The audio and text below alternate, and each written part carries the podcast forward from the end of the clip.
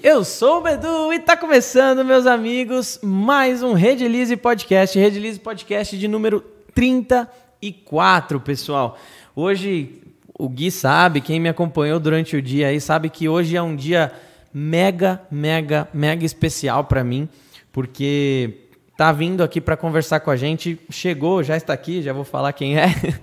Um dos caras que eu mais admiro, para quem me acompanha, sabe que eu adoro falar sobre espiritualidade, falar sobre a arte como terapia e por aí vai, né? Então, hoje é extremamente especial, vocês vão entender o porquê, eu vou falar um pouquinho mais para frente também. Hoje a gente está trazendo, pessoal, o Wagner Borges. Vou falar um pouquinho aqui do, do de tudo que ele faz, né? O Wagner Borges ele é pesquisador espiritualista, projetor extrafísico, conferencionista, consultor da revista UFO, colaborador de revistas como Sexto Sentido, Espiritismo e Ciência, Revista Cristã de Espiritismo, Caminho Espiritual e Consciência Desperta. Autor de 12 livros já. Dentro da temática projetiva e espiritual, é também colunista do portal Somos Todos Um. E o site do Instituto de Pesquisas Projeciologia projeciológicas e bioenergéticas, que é o IPPB, que é o instituto dele, vamos falar bastante sobre isso, dentre vários outros projetos. E além disso, ele apresenta um programa Viagem Espiritual do, no, no, na Rádio Mundial, hoje chama Rádio Vibe Mundial 95.7. Mas não é só isso, o nosso convidado de hoje também, ele gosta muito de música, música da boa, aquela música que faz a gente crescer como ser humano. Música Musicaça. Musicaça. A gente estava até ouvindo aqui agora há pouco Yes e tudo mais. Wagner Borges, obrigado, cara, pela sua presença. A gente tem bastante assunto para falar aqui hoje, galera. Obrigado demais, sou seu fã, Pô, cara. Legal estar tá aqui. Boa tarde aí, final de tarde para todo mundo, né? Nós estávamos conversando aqui, já bastante coisa, já quase uma hora aqui, conversando sobre música, umbanda, saída do corpo, mediunidade, espiritismo, budismo, hinduísmo. O papo aqui, gente, está bem legal. Bom, que eu puder clarear para vocês aí sobre saídas do corpo, temas espirituais em geral, eu estou aqui à disposição para vocês. É contente de estar aqui com vocês, uma rapaziada legal que está consciente de algumas coisas e é muito legal estar aqui para poder compartilhar essas coisas. Que show. Olha o que eu ganhei, galera. Já, já cheguei aqui, ó. O Flama Espiritual. Você falou que esse livro aqui já não tá encontra esgotado. mais. É. Cara, que honra. E esse aqui que era meu já, tá até com as anotações aqui, daqui a pouco. Qualquer vou... livraria grande tem esse é, aí. Eu vou pedir para ele. É da Luz da Serra. Na Luz da Serra tem um canal muito Sim. louco aqui no canal também, do, do Bruno Jimenez. E vamos falar bastante hoje. Como vocês sabem, pessoal, assim, uh, o Redilize Podcast, um dos principais intuitos é trazer. Uh, o autoconhecimento mesmo, assim, né? É, a gente escuta direto, direto, vocês que trabalham com os nossos produtos, que fazem pinturas, que fazem orgonites, que fazem tábuas para servir. Vocês que fazem essa parte artesanal, a gente escuta direto que vocês muitas vezes já se encontraram e muitas vezes já saiu de depressão, já saiu de ansiedade, já saiu de um quadro fóbico através dessa sua arte, né? Isso. Então, a Red, o, o Redilize Podcast tem esse intuito, meio que virou uma missão minha mesmo, de trazer pessoas que possam é, mesmo trazer experiências, trazer histórias, trazer é, coisas que possam trazer algo positivo na sua vida. Então eu tenho certeza que hoje a gente vai sair desse papo muito melhor do que, que a gente entrou, tá? Então já deixa o seu like aí, se inscreve no canal e vamos falar um pouquinho, vamos conversar bastante sobre todos esses assuntos que a gente comentou até agora. Wagner, fala um pouquinho então, é, por gentileza, como que você entrou, né? Como que você se apaixonou por essa arte da, da, espiritualidade, da espiritualidade como um todo? Bom, eu sou carioca, eu moro em São Paulo há 30 anos, eu fiz 60 anos em setembro, e quando eu tinha 15 anos no Rio de Janeiro, eu comecei a experimentar alguns fenômenos misteriosos durante o sono. Eu não procurei nada disso, simplesmente eu deitava para dormir e eles aconteciam e eu não tinha com quem conversar. Ah. Era a década de 70, né? não tinha literatura sobre o tema em aberto. Internet. Não tinha internet, não tinha com quem conversar, cara. E em casa, o meu pai era materialista, minha mãe era evangélica, minha avó era católica e meus dois irmãos evangélicos de igreja diferente. Então, por exemplo, a, a minha mãe e a minha avó elas sempre brigavam muito ideologicamente. Uma era evangélica, outra era católica. Tá. Você já imaginou? Brigava com a Bíblia na mão? E, e elas nunca concordavam em nada. Mas no meu caso, elas abriram uma exceção. O garoto está com o diabo. Era a única coisa que elas concordavam. Porque você sabe, você não consegue explicar algo, você então joga, é claro, com a boa intenção, o condicionamento seu, você tenta interpretar de acordo com a sua linha religiosa. Só que todo mundo fala do que você está sentindo, mas ninguém te explicou o que, que é aquilo. Eu comecei a experimentar durante o sono e, e levando em conta, eu trabalhava no escritório durante o dia, fazia o segundo grau à noite, um adolescente normal do Rio, indo à praia, cinema, gostando de hard rock, rock progressivo da época, era calça jeans, tênis uma camisa leve, ah, o, o padrão da época, conversando com todo mundo, um jovem é, normal, namorando e tal. E eu comecei a ter a seguinte sensação: eu deitava e apagava, dormia normal. Normal. Quando eu despertava no meio do sono, duas coisas aconteciam. Primeiro, eu me via fora do meu próprio corpo, sem saber como aquilo tinha acontecido, ou seja, como se minha mente, eu espiritualmente, tivesse ido para fora do meu cérebro, tá? E eu olhava para baixo e via meu corpo deitado na cama sem eu estar dentro. Era uma sensação totalmente diferente, não era um sonho.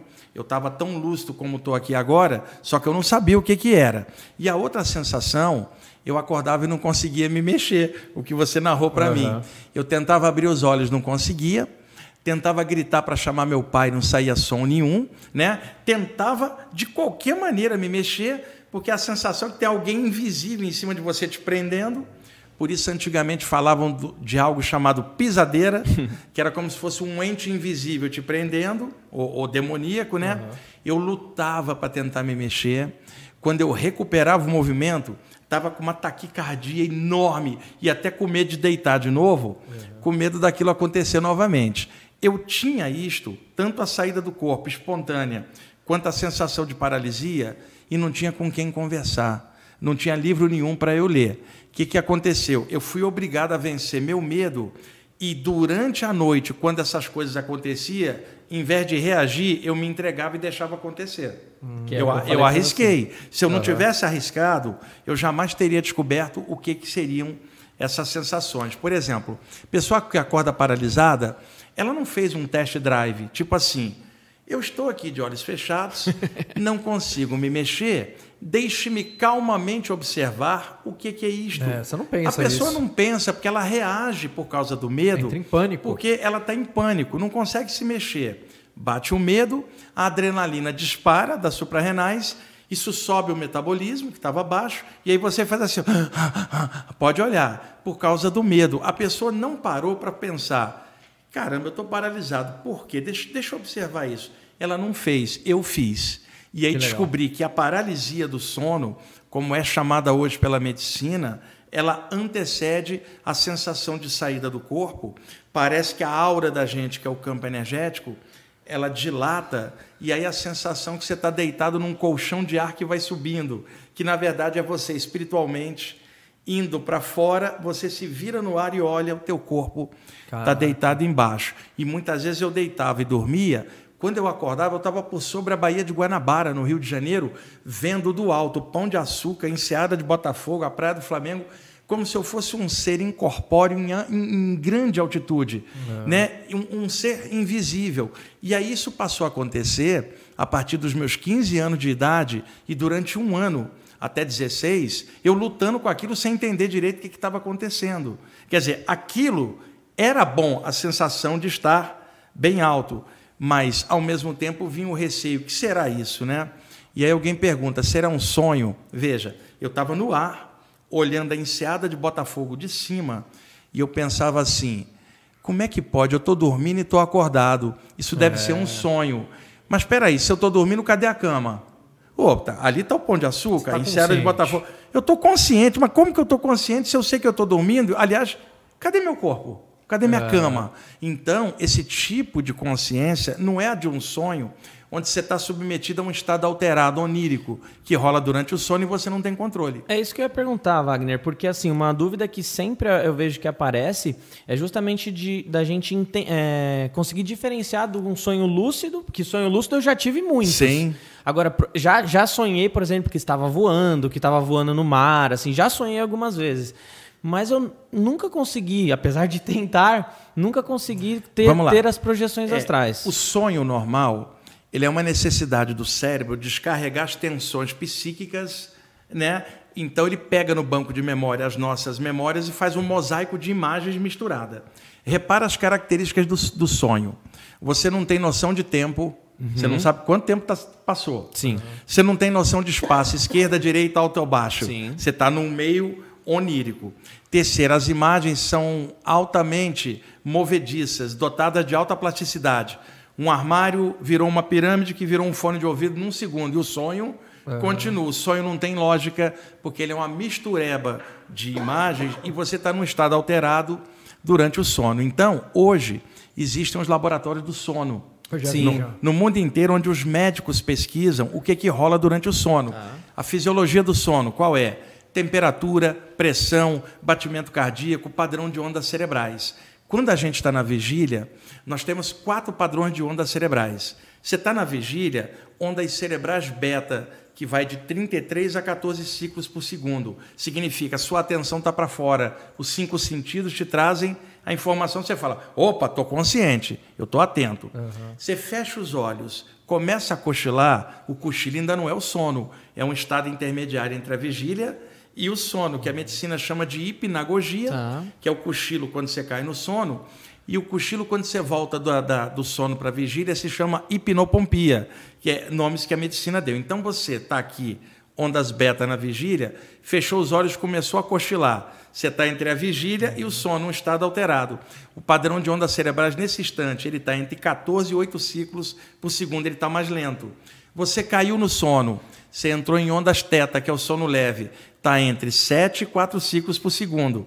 Caiu no sono pesado, que é ondas delta, de 3 a 1 ciclo. Então, da vigília, que é 30, para o sono, que é 3, 2, o padrão de ondas cerebrais fez isso, o metabolismo cardiorrespiratório relaxou e você está no sono. Só que você está na vigília, ó, os cinco sentidos aqui eu estou atento. Quando eu entro num estado limítrofe entre a vigília e o sono, a minha mente já não está com sentidos para fora eu interiorizei. Nesse instante, o cérebro começa a produzir imagens. São as imagens hipnagógicas ou oníricas, as mesmas que aparecem durante o, sonho. Tá. Então, como não são imagens da vigília, na vigília eu tenho esquerda para lá, direita para cá, noção de espaço. E eu tenho noção de tempo. Você está aí, eu estou aqui, espacialmente falando. Quando eu entro nesse estado alterado, eu não tenho noção de tempo, eu não tenho noção de espaço nem de autoidentidade. Eu estou num estado alterado. Então, o cérebro descarrega essas imagens, pode observar, elas são rapidíssimas. Nada para num sonho. E você está no bolo daquilo, não tem lógica, tá? Uhum. Veja bem agora. Como as imagens são muito rápidas, os nossos olhos tendem a acompanhar o um movimento rápido do que está na nossa mente. Por isso, quando uma pessoa está sonhando, se assim. você erguer a pálpebra dela, os olhos estão assim, ó. Porque como as imagens são rápidas, os olhos tentam acompanhar. Isso é chamado em inglês de Rapid Eye Movement, movimento rápido dos olhos. O que, que os médicos descobriram?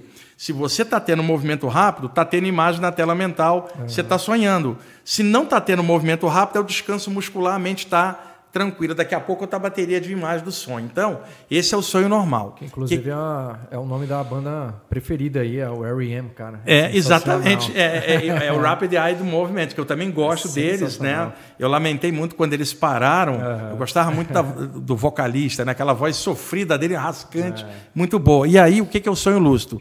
Para você entender. É um tipo de sonho em que você tem algum tipo de consciência dentro do estado alterado. Você então fala, e eu estou sonhando. Isso. No sonho, no sonho normal, você não tem. A, a, você está totalmente envolvido, você não tem noção que está sonhando. Sim. No sonho lúcido, você fala, e isso é um sonho. Eu quero ir para cá ou eu vou para lá. Você tem algum tipo de autonomia no meio de um enredo que a sua mente criou. E você Só... pode até decidir se você quer acordar. Não, aí é que tá. Só que você ainda está dentro do enredo do sonho. Você não está na, na vigília aqui agora. Uhum Eu posso levantar e ir até ali e eu estou de frente com vocês. Tá. Se eu tiver num sonho lúcido que eu estou sonhando com vocês, eu falo, eu acho que é um sonho eu estar aqui com esses caras. Mas continua o sonho rolando, eu não tenho autonomia para cortar o sonho. Então qual é a reação? Quero acordar. Então, o sonho lúcido é um tipo de sonho com um grau diferente eh, de alteração na consciência, mas ainda é um estado alterado, é um sonho totalmente diferente da saída do corpo, onde você está fora e fala direita para lá, esquerda para cá, eu sou Wagner, uma hora atrás eu deitei, e caramba, aqui eu estou aqui eh, perto de Barueri, eu estou aqui em Alphaville, eu vou atravessar a parede, vou ali. Você tem uma autonomia que nem no sonho lúcido isso acontece. O problema é que acontece um, um- um efeito que dá confusão. Você foi- teve uma experiência fora do corpo, na hora que você encaixa, seu corpo está ali adormecido, na hora que você encaixou, você apaga. Do momento que você apagou até uma hora depois, quando você acordar, o cérebro misturou três sonhos por cima. Na hora que você despertar, você vai falar o que, que foi o quê? Aí embolou que aí é a dúvida de muita gente. E esta memória que você trouxe de lá encaixou vai parecer um sonho lúcido. E, e- Tá, quando, na verdade, era uma entendi. reminiscência de uma saída do corpo misturada no banco de memória. Então, eu sempre aconselho, quem quer estudar saídas do corpo, precisa diferenciar dos sonhos. Mas acontece que as pessoas não sabem direito nem o que é um sonho. É. Porque o sonho você pode interpretar de acordo com a medicina, com a psicanálise, de acordo com o xamanismo, que vai dar outro enfoque, de acordo com o ocultismo, de acordo com a parte mediúnica de alguma área. Então você tem muitas abordagens em cima dos sonhos e do sono. Então a pessoa precisa entender, para que ela separe isso de uma saída do corpo, ela tem que entender o mecanismo do sonho. O sonho é inespacial, ele é atemporal, quer dizer, não tem tempo nem espaço. A saída do corpo, você tem a noção de tempo e espaço e que passou-se uma hora lá de trás. E outra, uma deliberação bem diferente de um estado alterado. E o, o descanso do corpo quando você tá, quando você sai do corpo é, é tão Normal bom é, é o seguinte: a gente vai dormir, o, o padrão cardiorrespiratório ele relaxa, né? Relaxa até um certo ponto, seguro na- pela própria natureza. E as ondas cerebrais vão da vigília para alfa, sono leve e, e sono pesado. O que, que acontece? Descoberta em laboratório. É, veja, eu estou aqui na vigília, o padrão de ondas cerebrais foi descendo até chegar no mínimo. Daqui a pouco ele vai fazer isso aqui e vai subir. Tá. Chega perto da vigília, ele vai fazer isso, ó, fazendo ciclos de descida e subida, que são chamados ciclos do sono. Pessoas experimentadas, milhares, qual é a média mundial desses ciclos? Desde o momento que desceu até subir, antes que faça outro ciclo, 90 minutos. A cada uma hora e meia, o seu cérebro faz isto aqui, para novamente mais uma hora, que ele tem que alcançar essa profundidade por causa do sono REM, os sonhos e o descanso. O que, que acontece com a pessoa que tem o sono entrecortado, a apneia noturna? Desce, daqui a pouco faz isso, ele não consegue. E aí a qualidade de sono O cara acorda cai, moído já. a- acorda moído, porque não houve esses ciclos. Então, quando é que uma saída do corpo ocorre? Na descida do ciclo, jamais na subida, porque aqui o metabolismo começa a acelerar e as ondas cerebrais estão próximas da vigília para novamente haver isso. Então, supõe que você está fora do corpo lá e os ciclos continuam aqui, que é a natureza, a biologia do corpo. Aí você fala, e se eu estiver lá fora e não quiser voltar? Não é possível, porque daqui a pouquinho o ciclo vai subir, quando ele subir o corpo ativa e te puxa. entendi. Não há risco de perda.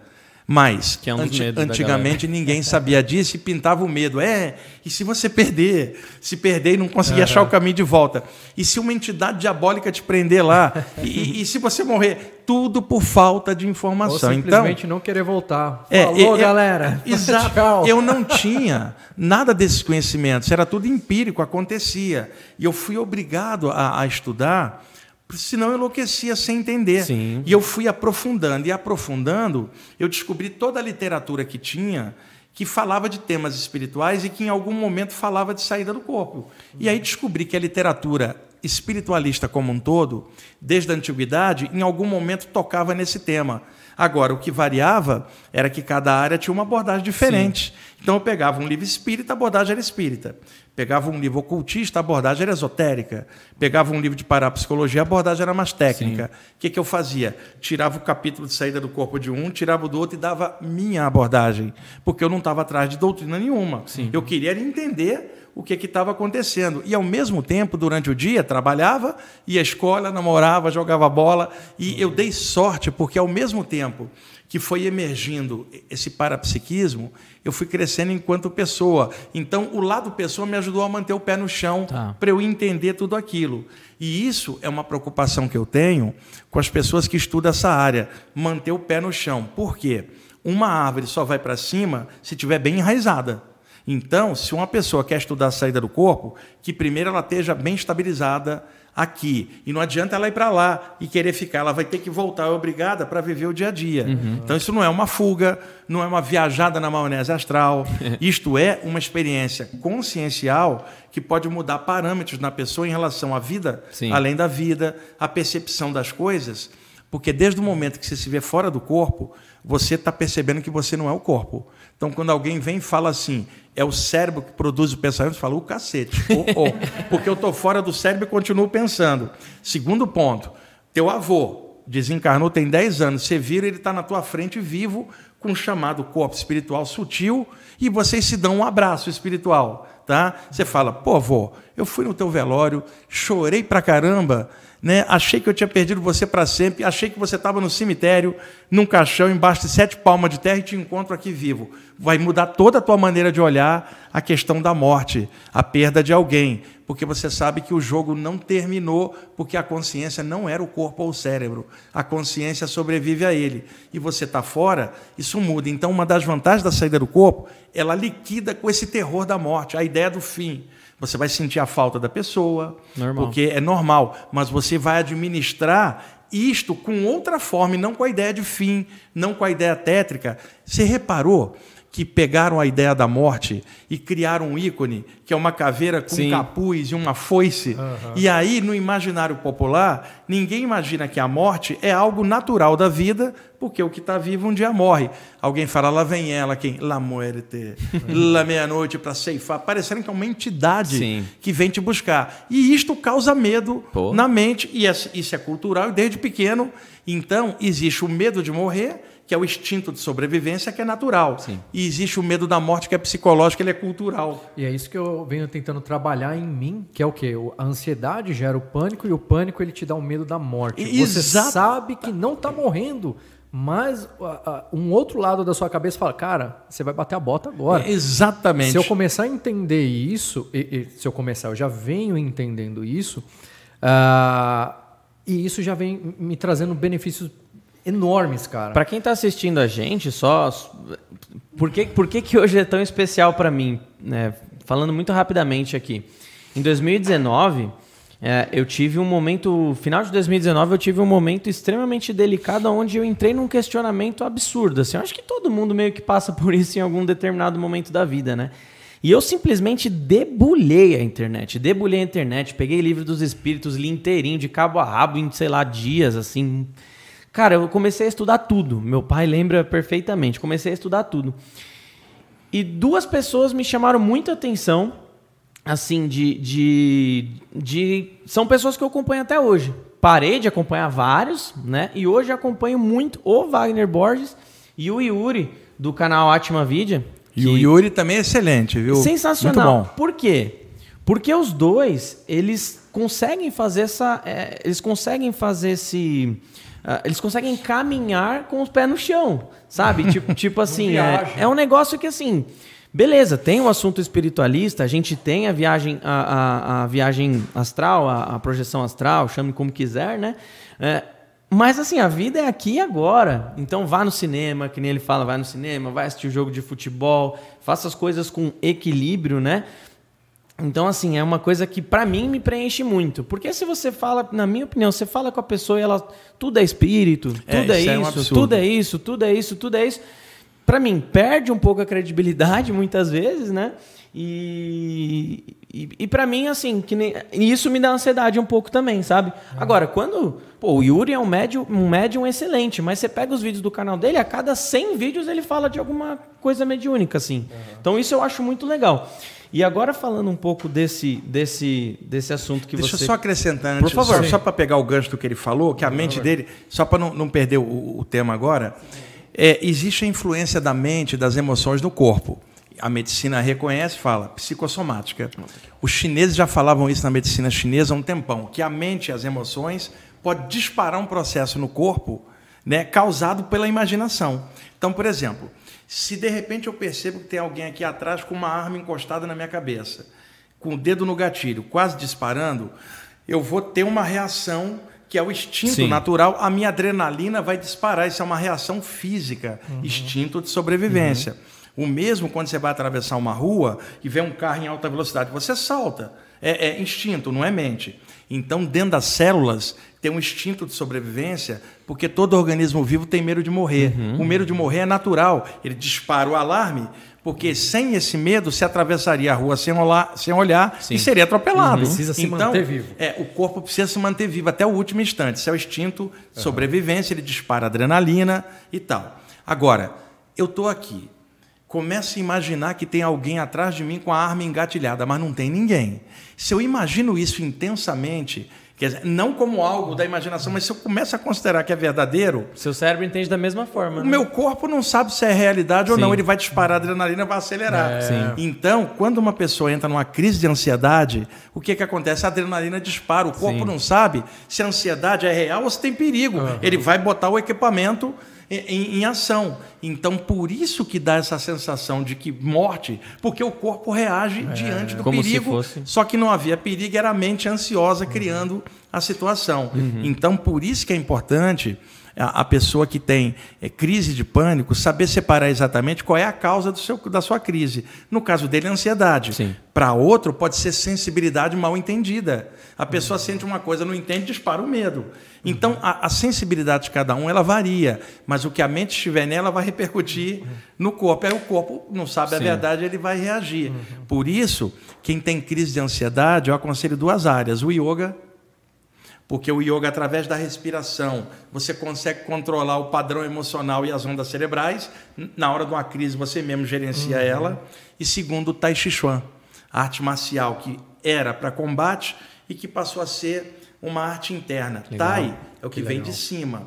Chi é a força vital, a energia. Chuan, movimentos. Uhum. A energia é movimento. Chi, movimente-se. Você vê movimentos lentos e você vê uma pessoa fazendo tai chi no inverno, movimento lento suando em bicas. Caraca. Porque através do movimento hum. lento, ela faz a energia circular, a energia que presa daria ansiedade. Caramba. Então, é um a pessoa, em vez de partir para o remédio, que em muitos casos precisa, e inclusive de terapia, uhum. mas como coadjuvante, o yoga por um lado e o tai chi pelo outro, ou poderia eliminar o problema ou ajudar a gerenciar. Sim. O termo usado é gerenciamento de ansiedade. Hum. Nós precisamos aprender isso. E a vida cotidiana ela é o maior estímulo de ansiedade. A televisão, a mídia de comunicação, a internet, o celular, nós estamos o tempo inteiro. Então, isso explica na hora que a pessoa vai meditar, que ela senta e fecha os olhos, aí coça aqui, coça ali, porque não está acostumada a ficar parada. Quando ela fica parada, o corpo força ela a se mexer. Uhum. Então é questão de hábito. Tem uma técnica que eu ensino que é como meditar tomando chá. Essa técnica eu aprendi na tradição chinesa, que era você pegar uma xícara de chá de ervas sem cafeína, senta, por exemplo, coloca uma música chinesa clássica tranquila de relaxamento, isso no original e sorve pequenos goles de chá com os olhos fechados, tá? Até acabar o chá. Como o chá está quente, você não vai poder virar de vez, porque a sua ansiedade, é. você é obrigado a. Então, isso é a técnica chinesa. Agora, adaptando para nós aqui em São Paulo. Tá? Qual é o mecanismo? Eu estou com os sentidos abertos, estou com a mente agitada. Tá. Eu fecho os olhos, coloco uma música que eu gosto, seja qual for, mas que seja uma música mais intimista tá? Que eu possa prestar atenção. Quando eu fecho os olhos, a entrada de imagens que me atrai, ela fica fechada, porque dos cinco sentidos o que mais atrai a atividade cerebral é a visão. Fechei os olhos, então a minha atenção se volta para dentro. É, Fechei os olhos, isso. o paladar fica mais acessível e, e, o som eu usufruo melhor porque não tem a visão para me uhum. distrair. Neste momento que eu fecho os olhos e interiorizo, o cérebro que estava em ondas beta ele desce para alfa, um pouquinho, que não é sono, ele relaxa. E como eu só vou poder abrir os olhos quando eu acabar o chá, isso vai levar 3, 4 minutos. E escutando a música e prestando atenção, você permitiu 3, 4 minutos fora da agitação, mergulhou para dentro. Uhum. Quando acaba o chá, você fala, engraçado, relaxei. Então, é, é, é uma técnica de, de, de, relaxamento e não impede a pessoa de tomar o café dela durante o dia. Estamos falando numa uhum. hora uhum. que ela está agitada. Tinha um, um yogi que treinou para parar o pensamento. Porque tem hora que a mente está tão acelerada que você fala assim, eu queria parar de pensar um pouco. Então esse yogi queria zerar a mente, treinou durante anos. O dia que ele conseguiu parar a mente num vazio mental, ele pensou assim: consegui. Isso era um pensamento. Então, não tem como você zerar o pensamento. A natureza da mente é Sim. produzir pensamento. Então, a mente é igual uma corredeira violenta que, que a meditação faz? Torna a corredeira um remanso, mas não some com o rio. Sim. Mas o rio não te incomoda. Não incomoda Simplesmente mais. os pensamentos estão ali e não te espeta, Med... porque você tirou a velocidade uhum. e deixou num clima tranquilo. Isso acontece tomando um chá dessa forma, diferente você tomando um chá e vendo TV, uhum. porque você permitiu as ondas cerebrais descer um pouquinho. Então, desde cedo, quando eu comecei a estudar a parte espiritual inicialmente, eu sentia necessidade de ter um embasamento um pouco mais técnico. Então, eu sempre procurei juntar é, é, coisas da parapsicologia, da medicina, com o, o conteúdo espiritual para poder ter uhum. a, a, esse entendimento no meio, que é sempre o, o caminho do equilíbrio Isso é conjunto. É Tem um livro que você sempre recomenda também que fala sobre sonhos, é Oráculo, Oráculo da Meia-Noite? Né, não, não, o Oráculo é, é, o Oráculo da Noite. Oráculo da é, Noite. O livro é do Siddhartha Ribeiro, da editora Companhia das Letras. O Siddhartha fez um livraço. Ele pesquisou o estudo médico, a bioquímica cerebral, uhum. É, é, os sonhos. Então, quem quer estudar sonho, a moda séria, técnica, o Oráculo da Noite, editora Siddhartha. Companhia das Letras, Conheci Siddhartha Ribeiro. E Siddhartha era o nome do, do grande Buda que surgiu em Sim. 500 a.C., que era o Siddhartha Gautama. E o Siddhartha Gautama alcançou um estado de elevação que na Índia, em sânscrito, era chamado Budi, que era iluminação. Uhum. Então, quem alcança a iluminação torna-se um iluminado. Tá. Como iluminação em sânscrito é Budi, quem alcançou o Budi torna-se um Buda. Então, Buda não é um nome, é um título que você dá a quem alcançou o Budi. Siddhartha Gautama, em frente ao... 500 a.C., alcançou o Budi, passaram a chamá-lo de Buda. O, o Templo Zulai, lá em Cutia, tem um colégio chamado Colégio Siddhartha. E agora estou conhecendo o porquê desse nome. Né? Esse Siddhartha Ribeiro ele é autor brasileiro e o nome o pai e a mãe deram em homenagem ao Siddhartha Gautama, o Buda histórico. Caramba. Tem um assunto que eu separei aqui. Até... É, é, por isso que é legal a gente estudar de tudo, sabe por quê? A gente vai entremeando Sim. tantas coisas que no final dá um mosaico cultural, espiritual, mas ao mesmo tempo que melhora a gente, porque areja a mente com tanta Sim. coisa que Não fechar o olho para a ciência. Exatamente, fechar... tem que equilibrar. Isso, essa é conversa bom, ensina a gente a como pensar. Que, às vezes a gente fala assim, ah, tem que parar um pouco e pensar um pouco. Só que você pensa de maneira errada, cara. Te deixa mais ansioso, você toma decisões erradas. Deixa eu dar mais um exemplo assim, só porque o caso dele, muita gente está assistindo Sim. também. Assim, quando eu digo o caso dele, é normal. Né? E isso pode ser gerenciado até, e essa energia da ansiedade ser gerada para outra coisa. É. Então, por exemplo, na arte, uma pessoa ansiosa, ela começa a pintar ou fazer uma escultura tal, a energia dela é canalizada para lá. Se essa energia não fosse canalizada, daria crise de ansiedade. Como ela gastou ali, a crise não vem. Deixa eu dar um exemplo paralelo. Na Índia antiga, alguns movimentos hindus, dentre os vários do hinduísmo, yoga, samkhya, a Kriya Yoga, o Raja Yoga, os diversos uhum. movimentos yogis. Por exemplo, o yoga e o samkhya, que são dois sistemas, eles usavam a base que é o seguinte: existe um princípio absoluto gerador de tudo. Purusha, em sânscrito. Esse princípio gera vida, que é a manifestação, uhum. chamada Prakriti ou Maya, ou seja, Deus e a criação. Seria o Purusha e a manifestação. Tudo que está manifestado é uma forma de energia, porque até o corpo humano é energia condensada. Então, tudo é energia em graus variados de densidade. Então, dentro da linha do Samkhya e do Yoga, se fala que a energia ela se espraia em três qualidades: tamas, Rajas e Sattva. São três expressões do sânscrito. Rajas é tudo que estimula a atividade. Tamas é tudo que segura e paralisa. E o Sattva é o equilíbrio entre ambas. Então, se algo é muito agitado, você fala, isso é rajas, isso é rajásico. Se algo é muito parado, causa inércia, você fala, isso é tamas, então é tamásico. E se algo te põe no ponto de equilíbrio, que é sátiva, você fala, isto é sátivico. Deixa eu dar um uhum. exemplo então. Você toma um café. O café é estimulante, então ele é rajásico, porque ele é estimulante. Tá.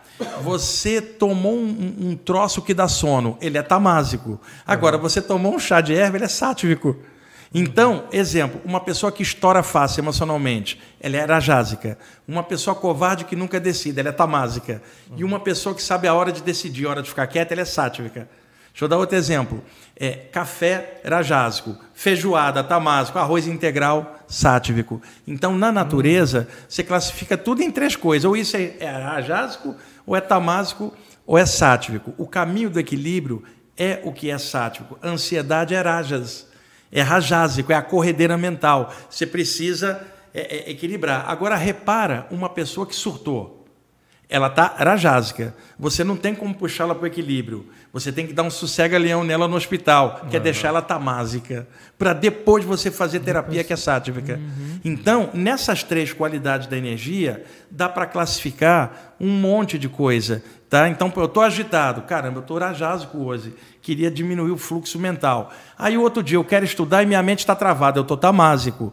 O que é sático? Quando a minha mente está tranquila. Então, por exemplo, um atleta, ele corre, corre, corre e exagera. Ele está rajásico. O sedentário não se mexe muito, ele está tamásico. Agora, o atleta profissional sabe a hora de correr, a hora de parar, uhum. ele é sático. É regradinho, certinho. Então, o, o, o, o meio das coisas é o sátiva o equilíbrio. O ruim é o agitado, que é rajas, e é a inércia, que é tamas. Se alguém entra numa crise, ela está rajásica. Se alguém vai para dentro e não toma decisão, ela está tamásica. Se ela está bem com ela mesma, ela consegue lidar tanto com rajas com tamas, porque ela está equilibrada, equilibrada, que é sátiva. Então, por exemplo, se você vai ter uma crise, isso é rajásico. Uhum. Aí, o que, que acontece no pânico? Chega uma hora que a pessoa ou sai correndo, ou, ou, ou e outras congelam. Sim. É incrível. Ela fica rajada escotamásica, mas ela não está sátrica. O yoga, o tai chi chuan, a meditação, o chá te deixa sátivico. E para alguém que tem uma sensibilidade espiritual, ela sente um monte de coisa e não está entendendo, ela vai ficar com medo que é tamas, vai paralisar ela, ou vai ficar agitada porque não entende que é rajas. O que é o estudo espiritual sério? Sátiva.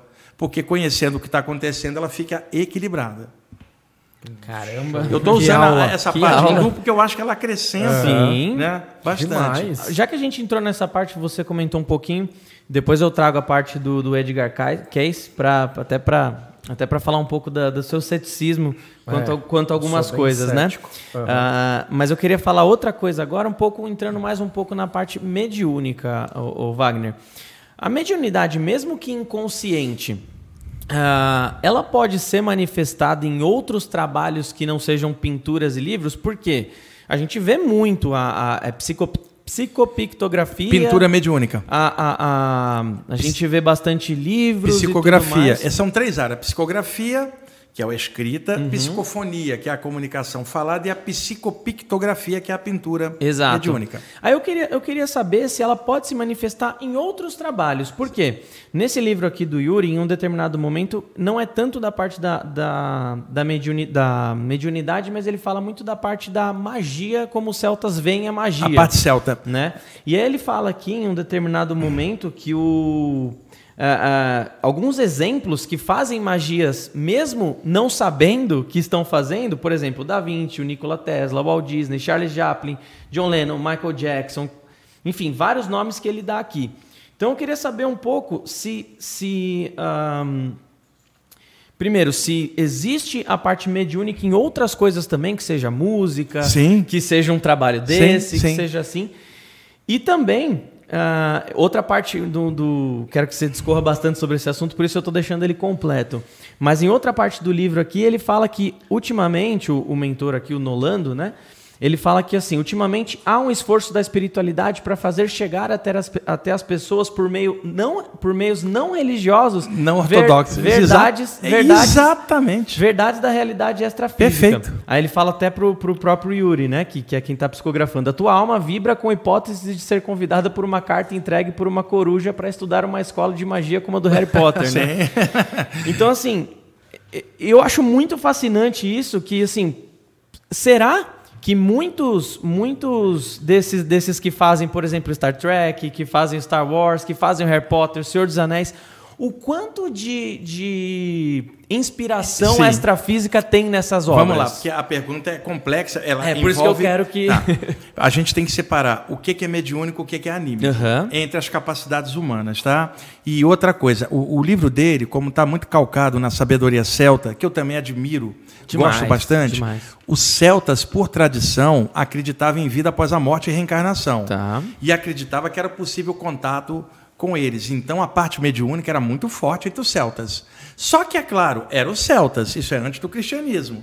Então, você não tinha um envoltório hoje sobre a mediunidade, como na área espírita ou na Umbanda. Era um envoltório naturalista do povo celta, com a cultura deles lidando aquilo, sem a religiosidade cristã que depois tomaria corpo na Europa. É. Né? Então nós temos ali uma mediunidade naturalista, semelhante à do xamã, semelhante à do negro e não semelhante ao branco europeu posterior com o qual a gente se acostumou a, a interagir. Então, vamos lá.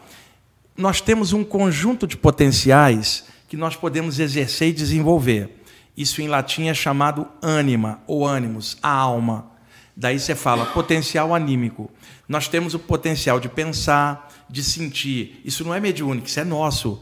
Mediunidade é diferente, vem da palavra médium, do latim intermediário. Então veja, tem um ser invisível.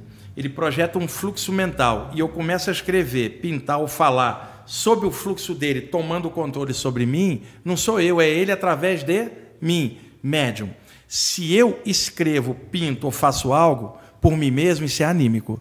Porque você é um espírito encarnado, também tem potencial. Uhum. Então existe o potencial humano solo e o potencial com banda, né? que seria a mediunidade. Então, o conjunto de fenômenos anímicos pode ser feito sem influência espiritual, é sua.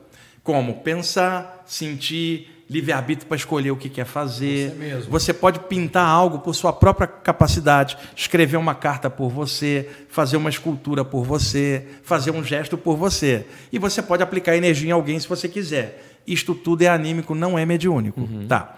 Por outro lado, fenômeno mediúnico só acontece se tiver uma inteligência extrafísica interagindo sobre você.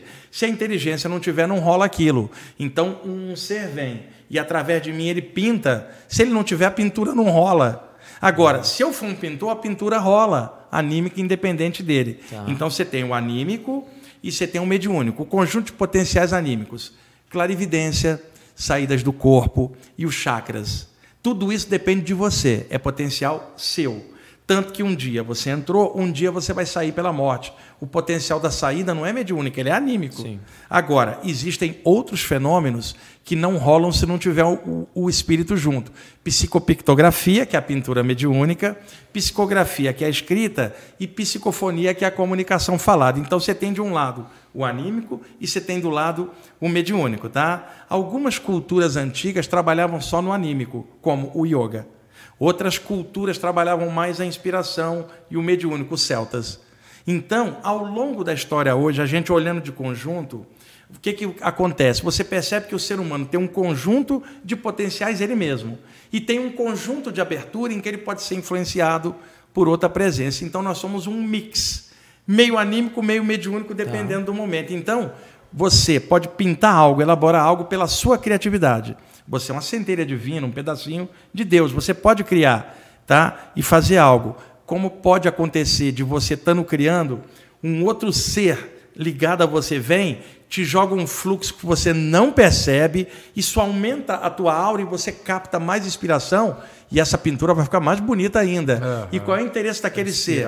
Materializar na Terra a arte, porque a arte ajuda a evolução do ser humano. Que legal. Então você teria a arte anímica e você teria a arte inspirada de fora, que seria mediúnica. E você teria o mix dos dois. Agora veja, quantas vezes alguém achou que estava fazendo algo ela mesma e era mediúnico? E ela não percebeu. Uhum. E quantas vezes ela achou que era algo mediúnico e era ela? Então, o ser humano, na base, ele não é nem só anímico, nem só mediúnico. Ele é anímico mediúnico. Tá. O problema é que todo mundo achava que mediunidade era incorporação. Mas a mediunidade é qualquer situação que você é intermediário de um ser de lá para cá. Então, eu estou aqui, encontro ele, e aquele ser lá me joga uma intuição que eu não estou vendo. Vem como uma ideia, eu falo algo legal para ele. Eu estou sendo intermediário, mas eu não sei disso. E isto também é mediunidade. O próprio Kardec separa isso, né? Com, com a parte de. de é, é, tem o médium mecânico, semi-mecânico, né? É que O- todo mundo, quando fala de mediunidade, imagina o fenômeno mais mecânico. Sim. Agora, a, a mediunidade tem muitas nuances, intuitiva, inspirativa, Intuitiva. que você sequer vê. E onde é que aparece mais isso? Na arte. Quando eu falo arte como um todo, música, escultura, pintura, poesia, escrita, tudo isso é arte. Pode ser criada pelo ser humano, pode ser influenciada de fora, mas no conjunto é uma mescla de e não tem como você criar algo que o universo já não tenha criado em algum lugar antes. A, a raça humana é nova no universo, cara. Temos o que aí? Que 5 bilhões de anos? O nosso planeta, 10, 15, sei lá. A raça humana é nova aqui. O planeta também é novo. Quando a gente surgiu, outras raças já estavam evoluindo. Então, fica difícil você falar que você criou algo novo. Agora, você cria por você porque você tem criatividade. O que eu estou querendo dizer é que no universo onde tem uma consciência maior, não tem como você inventar algo que Deus já não sabe. E é nesse sentido. Agora, a criatividade existe. Mas na arte, cara, é onde ocorrem as maiores inspirações espirituais. Se torna um pouco mediúnica, porque vem de lá para cá, só que a pessoa aqui não sabe disso. E ela não frequenta lugar nenhum, porque a mediunidade não pertence a doutrina nenhuma, ela é a capacidade humana. E as áreas onde mais acontece isso, as áreas voltadas para a arte em qualquer nível. Alguém legal. jura que fez aquilo sozinho tá e, no entanto, tinha uma influência que ela nunca percebeu, não significando que sozinha ela não possa fazer. Aham. É que com a influência enriquece mais essa capacidade. Por isso Expande que ele fala no livro é perfeito.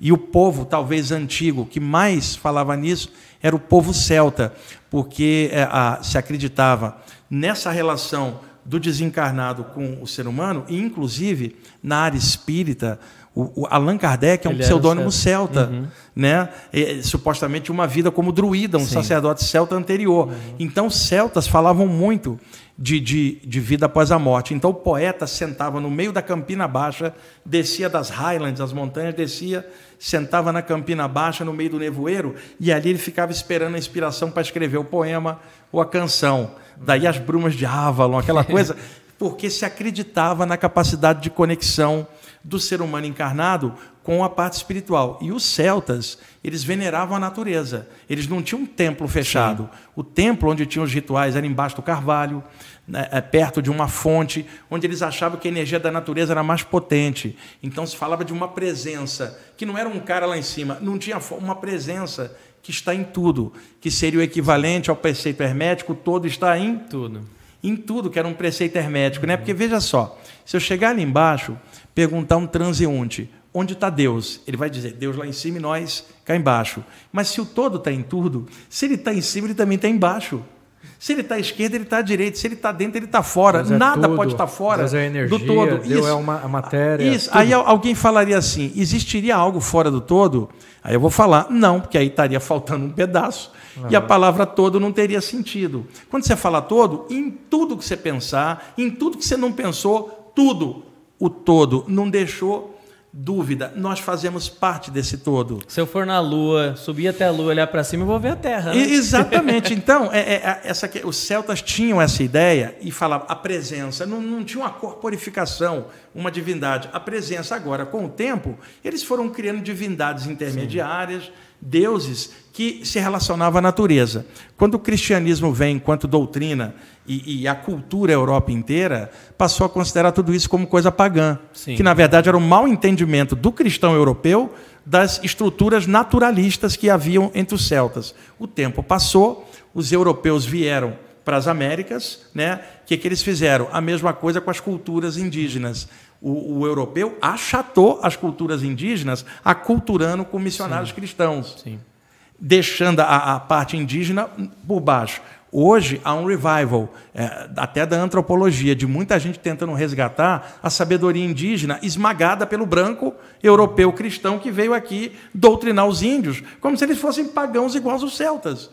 E a história de que só Jesus salva. E imagina os negros traficados para cá, para as Américas. Você imagina um senhor português, o seu Manel, século XVIII aqui no Brasil, trouxe vários escravos para a fazenda dele aqui, interior de São Paulo então ele olhava o negro. Negro não tinha alma na visão do branco cristão europeu. Negro é pagão, é inferior. Dá uma olhada nos estereótipos sacanas que foram feitos. Tudo aculturamento. Aí você imagina a festa dos escravos na senzala, porque eles tinham que dar direito a isso, senão daria revolta. Você imagina os negros ali vindo de várias áreas da África, eles estão dançando, batucando. Tudo isso para o seu mané é coisa diabólica, na mente estreita dele. Uhum. Aí, um dos negros está ali, incorpora uma entidade, começa a dançar. Fala, o capeta baixou. Uhum. Quer dizer, o mau entendimento Sim. do branco europeu sobre uma cultura naturalista aqui foi a mesma coisa que rolou na Europa com os celtas. Por isso há todo um revival hoje da cultura celta, Sim. da cultura xamânica dos povos tanto das Américas quanto os aborígenes da Austrália e da, e, e da Nova Zelândia, da área da Oceania, porque esses povos trabalhavam de forma lúdica, livre, encontrando Deus na natureza Sim. do jeito deles. E você imagina você pegar um celta que faz o ritual embaixo de um carvalho ou uma fonte, vem um missionário cristão e fala: Deus está dentro do nosso templo. E aí eu fico pensando: Deus, o Senhor de todos os espaços, estaria preso num espaço só? Hum. Só no seu e no, seu, seu templo. Por aquela história que fala assim: vamos botar educação religiosa nas escolas. Eu pergunto: todas as religiões ou só a sua? É. Então, é, essas coisas precisam ser observadas. Delicado, né, As religiões têm suas funções sociais e culturais, mas não pode se tornar uma prisão uhum. e não pode se tornar uma competição com outras áreas que pensam de outras maneiras. Tem que haver complementaridade, uhum. cada uma na sua, e no total soma, porque todo mundo está na condição de ser humano no momento. Precisamos de união e não Sim. de separatividade. Senão dois vai virar mecanismo de manipulação, que aconteceu já Exatamente. em toda a história. Né? É, e no Oriente também ocorreram manipulações nas religiões orientais. Tá? A gente fala mais da coisa cristã aqui porque é o mais próximo. Sim. Uhum. Né? E outra, o cristão não tem nada a ver com isso. São manipulações históricas das lideranças religiosas que, usando a religião, criavam sistemas de é, encouraçamento da população no medo e tal. Não, você vai pegar um cristão hoje vai acusar ele da Inquisição? Não tem nada a ver. Sim. Agora, a Inquisição é história. Foi naquele momento, foi um achatamento social antidemocrático. Você não podia ter outro pensamento a não ser aquele. E como isso veio aqui para as Américas, foi usado com os índios. Então, hoje, qualquer cristão inteligente vai falar: porra, foi uma sacanagem que fizeram com os índios. E eu digo: foi uma sacanagem que fizeram com os celtas. Sim. É, e os mestres de todas as religiões, todas as doutrinas, nenhum deles falou a minha está certa, só a minha, né? Você tem até a imagem do, do, Acho que é o Buda, né? Que tá num. num, tem uma imagem é, bem famosa do Buda rezando, né? Dentro de uma igreja.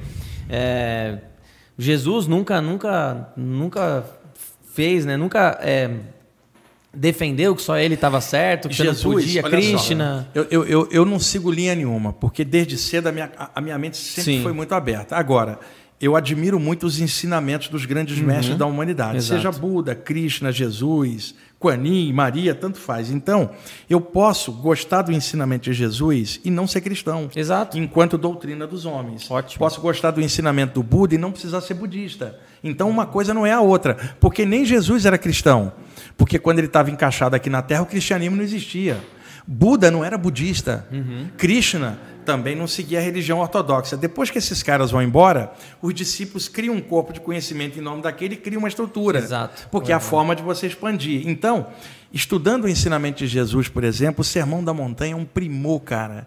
Quantas vezes no momento difícil eu Sim. peguei o Sermão da Montanha, olhei e me inspirei uhum. para melhorar o, o, meu clima interno. Jesus falava, eu e o Pai somos um, porque o todo está em tudo. Em tudo. Agora veja, provérbio bíblico, os olhos de Deus estão em tudo. Eu entendo, o todo está em tudo. Na mente de um fanático, olha o que, que vira o provérbio. Se os olhos de Deus estão em tudo, ele está te olhando, irmão. Está te olhando. ameaça. Então, você pega o ensinamento de Jesus. Na casa do Pai tem muitas moradas. O que, que Jesus está falando? Tem muitos planetas aí e muitos planos de vida. Não tem vida só na Terra. Se a pessoa olhar Jesus no prisma do ensinamento, vai tirar um monte de coisa legal. tá? Os ensinamentos do Buda de meditação, de equilíbrio interno, o problema todo, as pessoas ficam presas num envoltório religioso Sim. que os homens criaram em cima dos ensinamentos. Sim. E aí vai aparecer as manipulações típicas dos homens. Uhum. Então, a gente pode estudar grandes mestres, tirar um monte de coisa boa e não precisa prender a cabeça numa religião.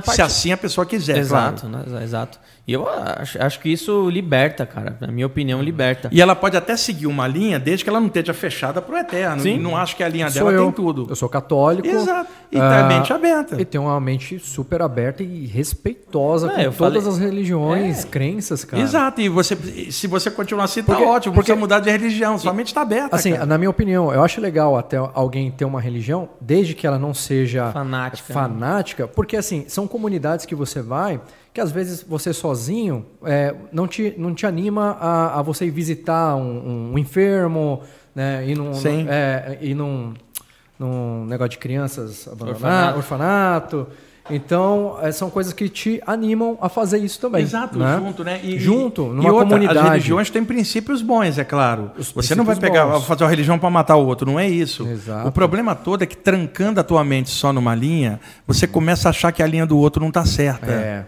E aí vai dar uma, uma guerra, uma competição.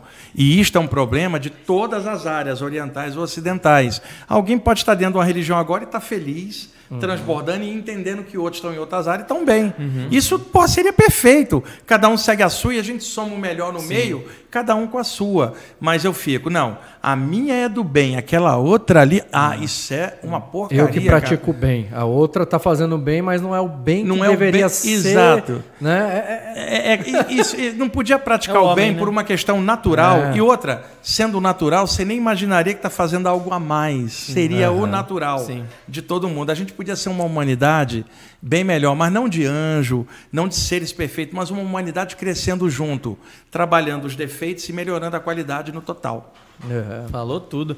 Fala, Nossa. voltando um pouquinho agora na projeção astral, o, o Yuri ele tem uma experiência, eu queria. É, qual, qual, que é a pergunta? Né? A minha pergunta ela é a seguinte: é possível a gente aprender coisas na projeção astral? Sim. Por quê?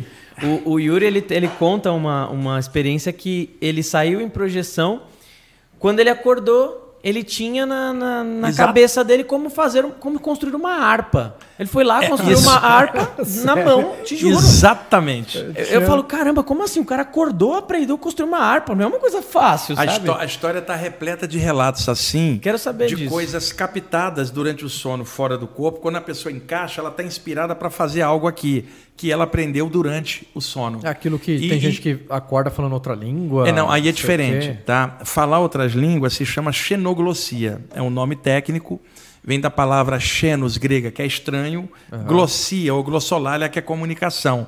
Uhum. Então, quando você fala xenoglossia, língua estranha, isso pode acontecer por vários fatores. É um transe anímico, um transe mediúnico, onde uma entidade pode se manifestar e influenciar você, uhum. ou memória de vida passada com hum. outras línguas. São várias possibilidades, né? Acho que essa se encaixa mais no essa que eu sim, tô... é, é mais gente, possível. Ah, o cara nunca aprendeu inglês, está falando inglês, cara. Então, isto Você... também agora. Há outra possibilidade, porque a gente não conhece a mente humana direito e de repente despertou um potencial ali que seria de todo, mas despertou naquele e o cara aprende língua num segundo. Uhum. Então tem, tem de tudo. Agora, a saída do corpo permite o aprendizado em outros planos e você trazer para cá. Você encaixou no corpo e apagou. Quando você acorda de manhã, você não vai lembrar da saída. O cérebro foi botando sonhos por cima. Mas você está cheio de ideia, cara. Que captadas lá fora. Tipo, imagina. É, eu saí do corpo, encontrei vocês dois, que são dois espíritos do lado de lá. E aí, vocês me mostraram, usando a capacidade da mente uhum. e a alta plasticidade do plano astral, vocês plasmaram algumas coisas para mim. E eu fiquei olhando aquilo, extasiado. Aí vocês falam, puxa, o poder da criação da mente é incrível. Olha lá, Wagner, lá embaixo na Terra, use esse poder para melhorar seu caráter, uhum. para melhorar tudo seu. Concentra, você tem potencial. Olha o que, que a gente faz. Vai lá para a Terra, faça isso acontecer lá embaixo, do jeito humano que é no plano denso. Uhum. Eu encaixo no corpo, cara, e apago. Acordo três horas depois. Eu não lembro de vocês, de nada. Mas eu acordo e digo, porra, tô com uma ideia. É. Isto não anula a capacidade que nós tenhamos ideias também A no dia a gente, dia. né? Eu só estou dizendo que há, há um tipo de ideia Olha o pé no chão que eu falo. captada tá? lá fora que a gente pode trazer, como tem o potencial de gerar uma ideia aqui. Eu só estou dizendo que durante o sono também tem, só que eu não lembro de vocês. E eu falo, olha aqui que ideia minha. e às vezes aquilo teve uma influência espiritual, né? E uma coisa que também ocorre, você encaixa no corpo e abre os olhos, cara, do corpo, desperta. Você não tem como esquecer. Se você entrar e dormir um segundo, quando você abrir os olhos, vai ficar defasagem e um sonho já misturado, que é a dúvida de todo mundo. Se você encaixar no corpo e, opa, eu estava lá conversando com eles dois, eu lembro, não deu tempo do cérebro editar. É, você transformou no que Exato, você o problema consegue- é que a maioria encaixa e apaga. Quando acorda uma hora depois, o cérebro Caramba. misturou e aí ela vai ficar naquela dúvida, foi sonho ou não. Nossa. Caramba. Voltando um pouquinho agora pra música, que eu sei que é uma coisa que você Yeah, adora aí. yes. A hora que você chegou, eu já tinha falado pra colocar um yes aí, que eu sei que Tava, tava tocando Long Distance É. Runaround aqui de fundo. você, você é, é, teve a minha idade numa época de ouro da música, né? Eu queria ah, um pouco para trazer pra galera que, que faz arte com resina, outras artes, queria que você falasse um pouquinho das, das práticas de frequências Hertz, como aproveitar melhor, né, da maneira, da melhor maneira para desenvolver na minha arte, né? E também falar um pouco da musicoterapia. O que, que essas duas coisas podem ajudar pra gente como desenvolvimento? Bom, frequências e músicas induzem estados alterados de ondas cerebrais. Isso é comprovado cientificamente, né? Então, uma música adequada, ela pode baixar o padrão de ondas cerebrais. Você vai dançar, você quer uma música que estimule movimento. Você vai meditar, você quer uma música que estimule uma interiorização. Então, lá dançando, você está em ondas beta, está se mexendo. Meditando, olhos fechados, você está em ondas alfa. Olha a diferença. Você não está dormindo, mas também não está Tá. na vigília total. Então, o que, que acontece? Alguns tipos de músicas e sons induzem o cérebro a entrar em ondas alfa. Alguns chegam a induzir o sono. Então, hoje na internet, está cheio de sons bineurais que as pessoas pesquisam, só que eles têm um problema. Eles são artificiais. Enquanto que uma composição musical ela é orgânica E tem a questão da, ima, da a emoção, ali, a né? composição e a energia de quem criou a peça e dos músicos. cara, Então, eu particularmente não gosto dos sons. E, e a maioria das pessoas que estuda comigo já tentou e no máximo fica irritado escutando aqueles sons. é claro que uma pessoa ou outra pode encontrar naquilo uma forma de relaxar, mas a maioria não. Então, qual é a melhor forma ainda da pessoa meditar? Música, porque tem um lado lúdico, tem a composição, a ideia por detrás dela, e um som, você cria uma base no computador. Uma música precisa de um ser humano. A não ser o batidão eletrônico, que não é música, é só uma batida. música tem que ter riqueza de notas, composição, ideia, por trás, né? harmonia. O ser humano, seja anímico ou mediúnico, no bojo da criação. Por isso que se falava, o Pitágoras na Grécia falava do som das esferas. O hindu fala do on, o som de Brahman vibrando em tudo. O universo é um concerto musical, cara, de Deus, e nós somos as peças. Os celtas eles falam aquele Auen, né? É, o exa- Auen, exato. né? Então, o que, que acontece? A música ainda é a melhor forma da gente entrar no estado. Agora, outra coisa que ajuda, sons de natureza. Tá. Isso já foi comprovado cientificamente. Quando você está num ambiente perto do mar, que a origem da vida na Terra é o mar, e você fica quieto, o som das ondas, o teu cérebro entende que você está num momento de placidez. Ele relaxa. Você está perto da montanha, escutando o som de pássaros ou o som de golfinhos numa gravação, isto é muito melhor do que qualquer som bineural que a pessoa, seu cérebro vai chegar em alfa mais tranquilo. Agora, uma pessoa extremamente irajásica e agitada, ficar perto do som de passarinho vai irritar ela. Escutar o som das ondas do mar vai irritar porque ela não aguenta ficar, ela é rajásica. Ela não consegue ficar sátivica. Tá. Então, o ideal, seja num som criado ou da natureza ou música, é o estado sátivico, que é esse em tipo. Você fala, determinada música sempre me deixa tranquilo, determinada música me irrita, determinada música me faz querer me mexer e dançar, determinada música me faz querer pintar. Então você tem um universo de sons que afetam você enquanto pensamento e sentimento. Isso se reflete na arte. Mas o que mais traz coisa na arte? A música, cara. E os Que sons é de arte. natureza. Que é arte música, pura, que né? é arte Que é e que arte estimula outras variações da arte acontecer. Por exemplo, eu escrevo muito. Eu só gosto de escrever com música, cara. Agora, eu gosto de tantas coisas que depende do, do, do que, que eu estou ouvindo na hora. Eu posso escrever escutando um som New Age bem relaxante, que aí seria musicoterapia. Uhum. Posso escrever escutando um solo de guitarra de uma banda de rock que eu gosto.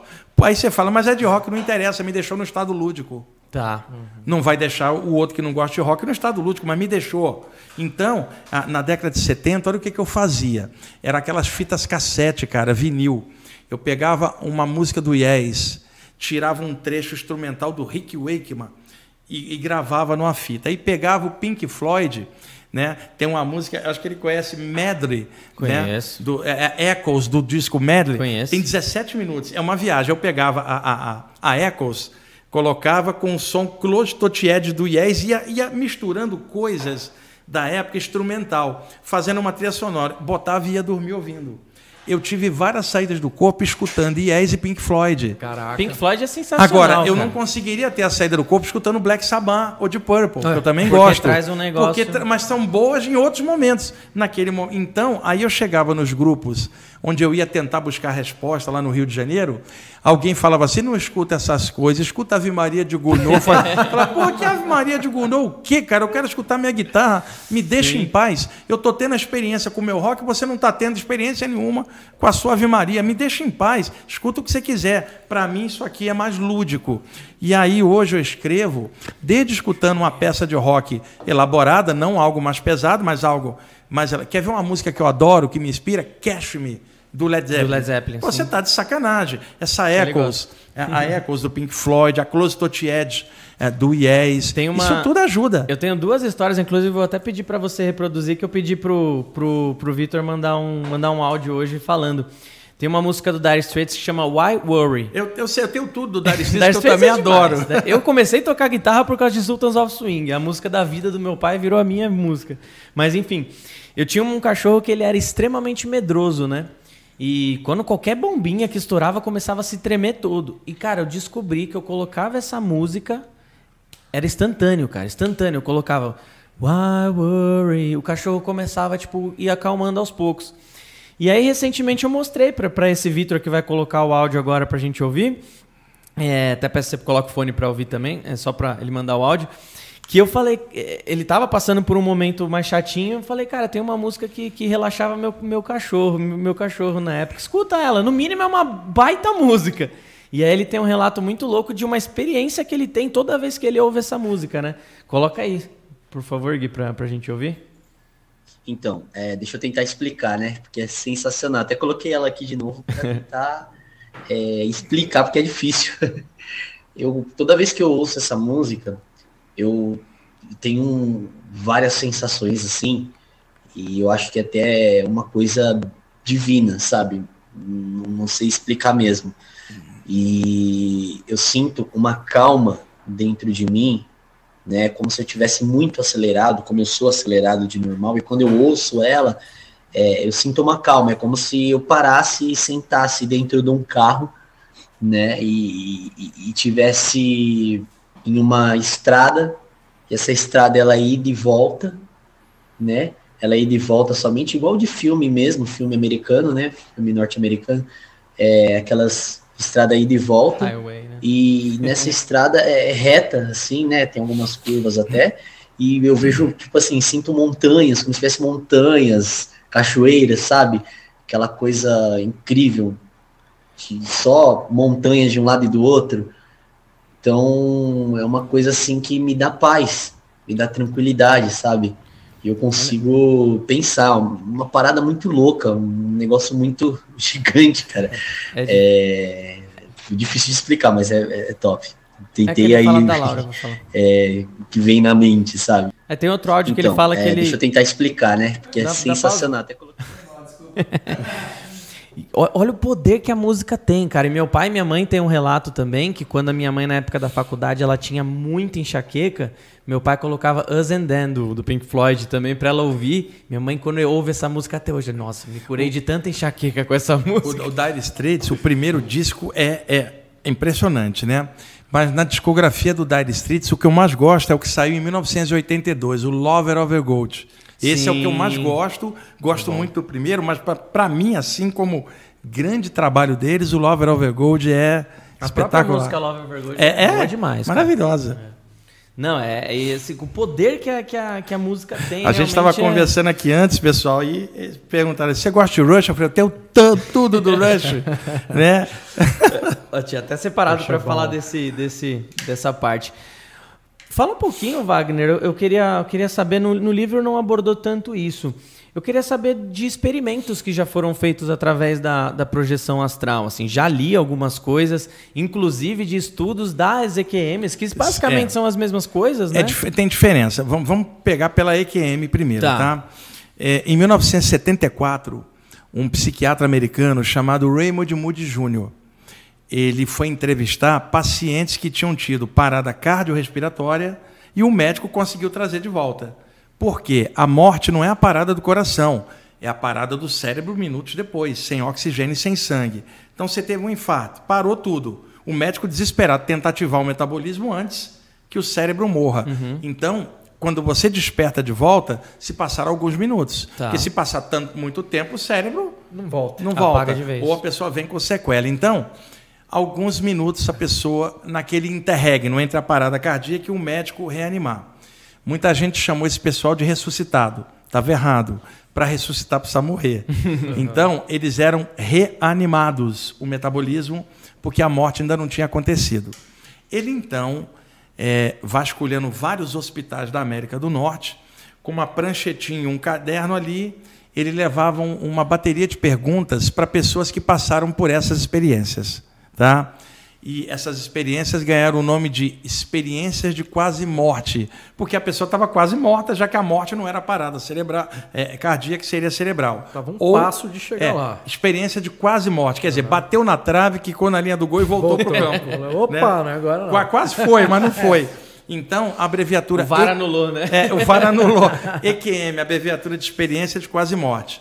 Também chamada experiência próxima da morte ou EPM. Então, ele ia com um bloco de perguntas conversar com pacientes que tinham passado por essa situação. Pacientes que não se conheciam de hospitais diferentes.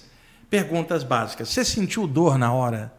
Na hora que você despertou, o médico falou que você tinha ficado uns minutos parado, quase morto. Qual foi tua reação psicológica? Quer dizer, é, coisas que um, um pesquisador pesquisaria. Dentre as respostas que cada um dava, cerca de 35% a 40% dos entrevistados narrava algo sem um ter falado com o outro que era diferente do que estava nas perguntas. Eles respondiam, senti dor e tal, ou não senti nada. Mas esses 35% diziam o seguinte, doutor, tem algo que o senhor não perguntou, mas eu faço questão de contar. Na hora que o meu coração me parou, eu me senti saindo do meu próprio corpo. A experiência fora do corpo. Então, eu me senti flutuando e eu vi o médico desesperado tentando reanimar meu corpo. E eu não queria voltar porque ali fora eu não sentia dor. Mas o médico fez eu voltar e eu despertei aqui, mas eu lembro que eu estava fora do meu corpo, doutor.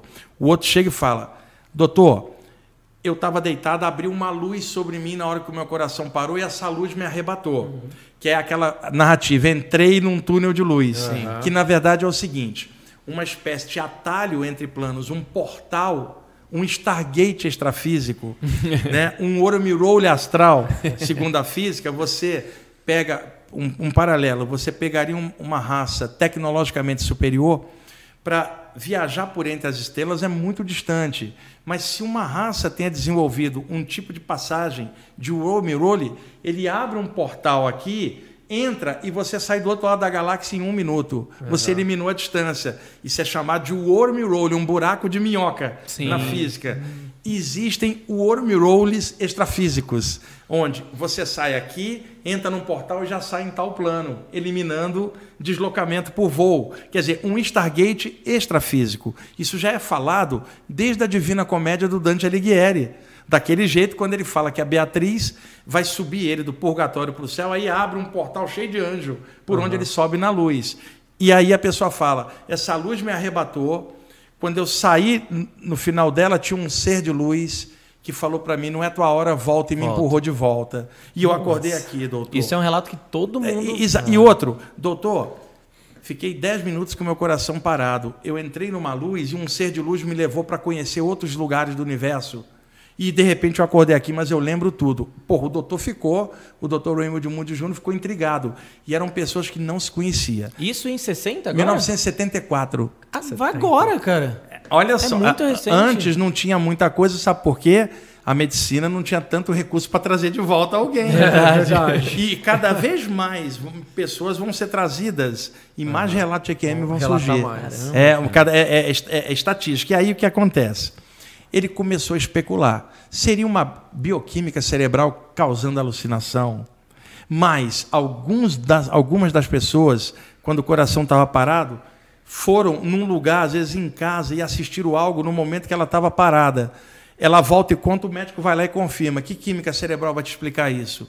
Então, ele resolveu lançar um livro, que era a compilação dessas entrevistas. O livro se chama Vida Depois da Vida. Se tornou um best-seller. Saiu no Brasil Ah, tem em português? pela editora Nórdica. Essa editora faliu e atualmente quem edita é a editora Butterfly.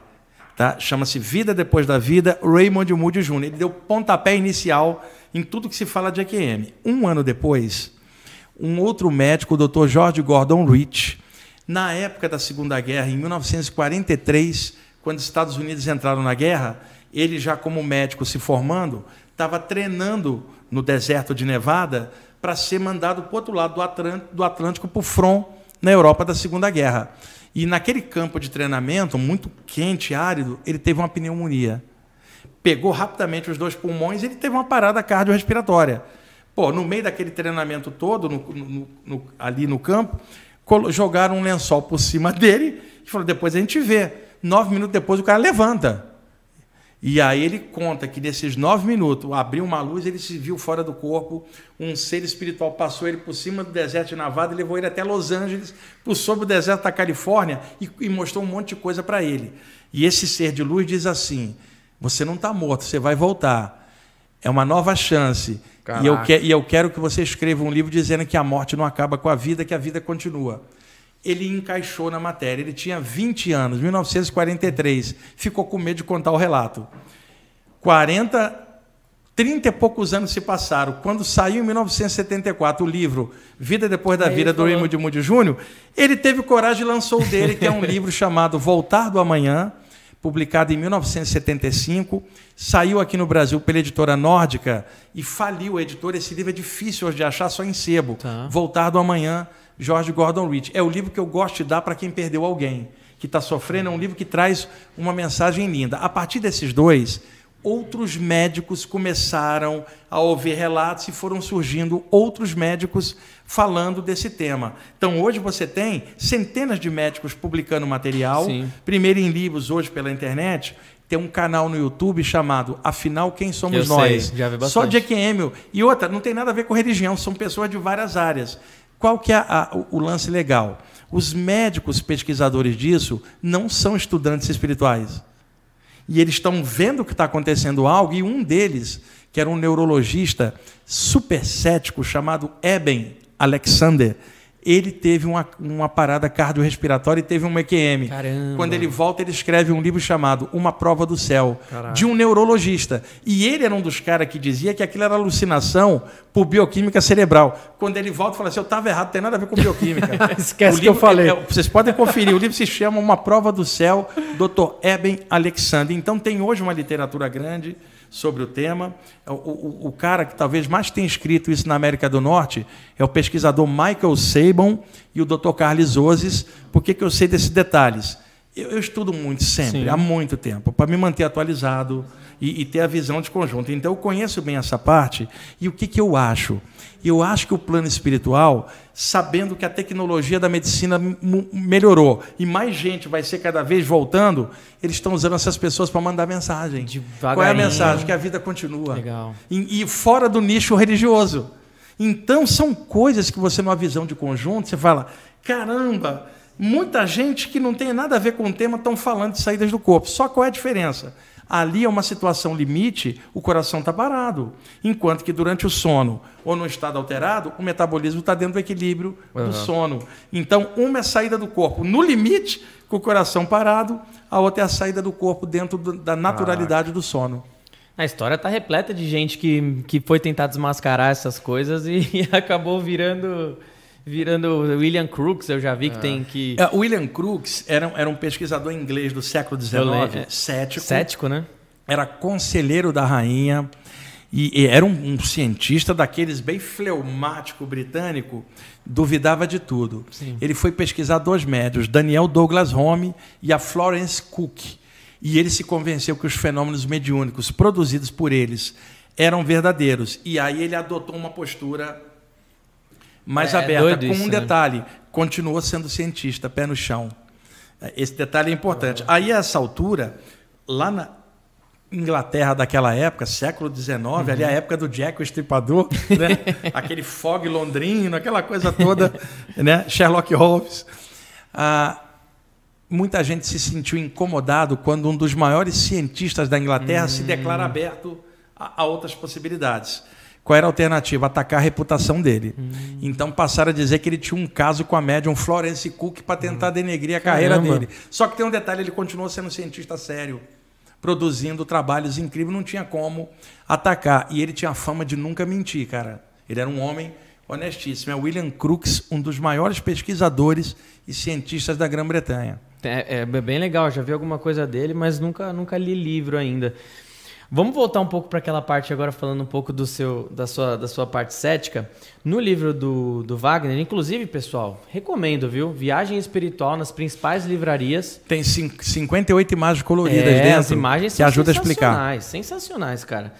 É, e aqui uma parte do livro ele fala um pouco sobre, sobre o. Até não tenho o nome aqui, do Edgar Case. Isso. Que fala sobre sete normas da, do, de procedimento sobre a viagem astral. E uma delas, que eu achei sensacional, uma delas.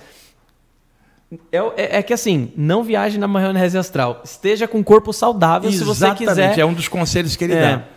E aí eu quero que você fale um pouco quem foi esse cara Pra, porque antes de começar, gente, o, uhum. Fábio, tá, o Fábio tava falando, ah, não acredito, porque assim, eu sempre escuto que o, que, o, que o espírito entra no corpo e tudo mais. E eu até pedi pro Wagner falar, vamos falar isso ao vivo para você explicar pro Fábio e para quem estiver mais assistindo, o né? O, o Edgar que ele, ele, hoje vai sair daqui com a cabeça é. refletindo umas coisas. E legal. Muito mais, vai expandir e, Sem precisar mudar de religião nem nada, aí é o jeito sem dele precisar. de ser. Isso não, não é, é, necessário, né? É, é uma besteira isso tentar forçar que o outro. As pessoas por temperamento elas gostam de linhas uhum. diferentes. O Edgar Cayce foi o maior sensitivo americano de todos os tempos. Ele desencarnou, se eu não me engano, em 1950. O Edgar Cayce ele é famoso porque ele tinha um tipo de transe que não era mediúnico, mas não era totalmente anímico. Ele entrava num estado de transe, deitava, entrava em sono no meio daquele sono, ele despertava, mas não era como se fosse, era como se fosse o inconsciente dele. Uhum. E ele começava a falar. As pessoas então faziam perguntas e ele, naquele estado sonambúlico, vamos Isso chamar assim, sonambulismo. sonambúlico, mas num transe sonambúlico, não sonambulismo de se mexer para lá e para cá, uhum. ele respondia as perguntas sobre cura e ele passava receitas que ele não sabia uhum. durante o sono. Ele ficou famoso, milhares iam atrás dele. Durante décadas ele passou a fazer esse trabalho. Ele deitava, entrava em transe, as pessoas perguntavam, ele respondia nesse transe, que não era mediúnico, não era uma entidade acoplada, era algo dentro dele, ou talvez o próprio inconsciente, embora eu desconfie que houvesse influência extrafísica uhum. junto. Então ele se tornou o profeta adormecido. Caraca. É, era o nome dele. e ele respondia tudo certinho. Teve um dia que o filho dele, se eu não me engano, filho pequeno, estava muito doente. Ele entrou em transe. Quando ele volta ao normal, está todo mundo chorando. Por que, que vocês estão chorando? Porque nós perguntamos qual era a cura do garoto e a voz interna disse que ele ia morrer. Nossa. E foi dito e feito.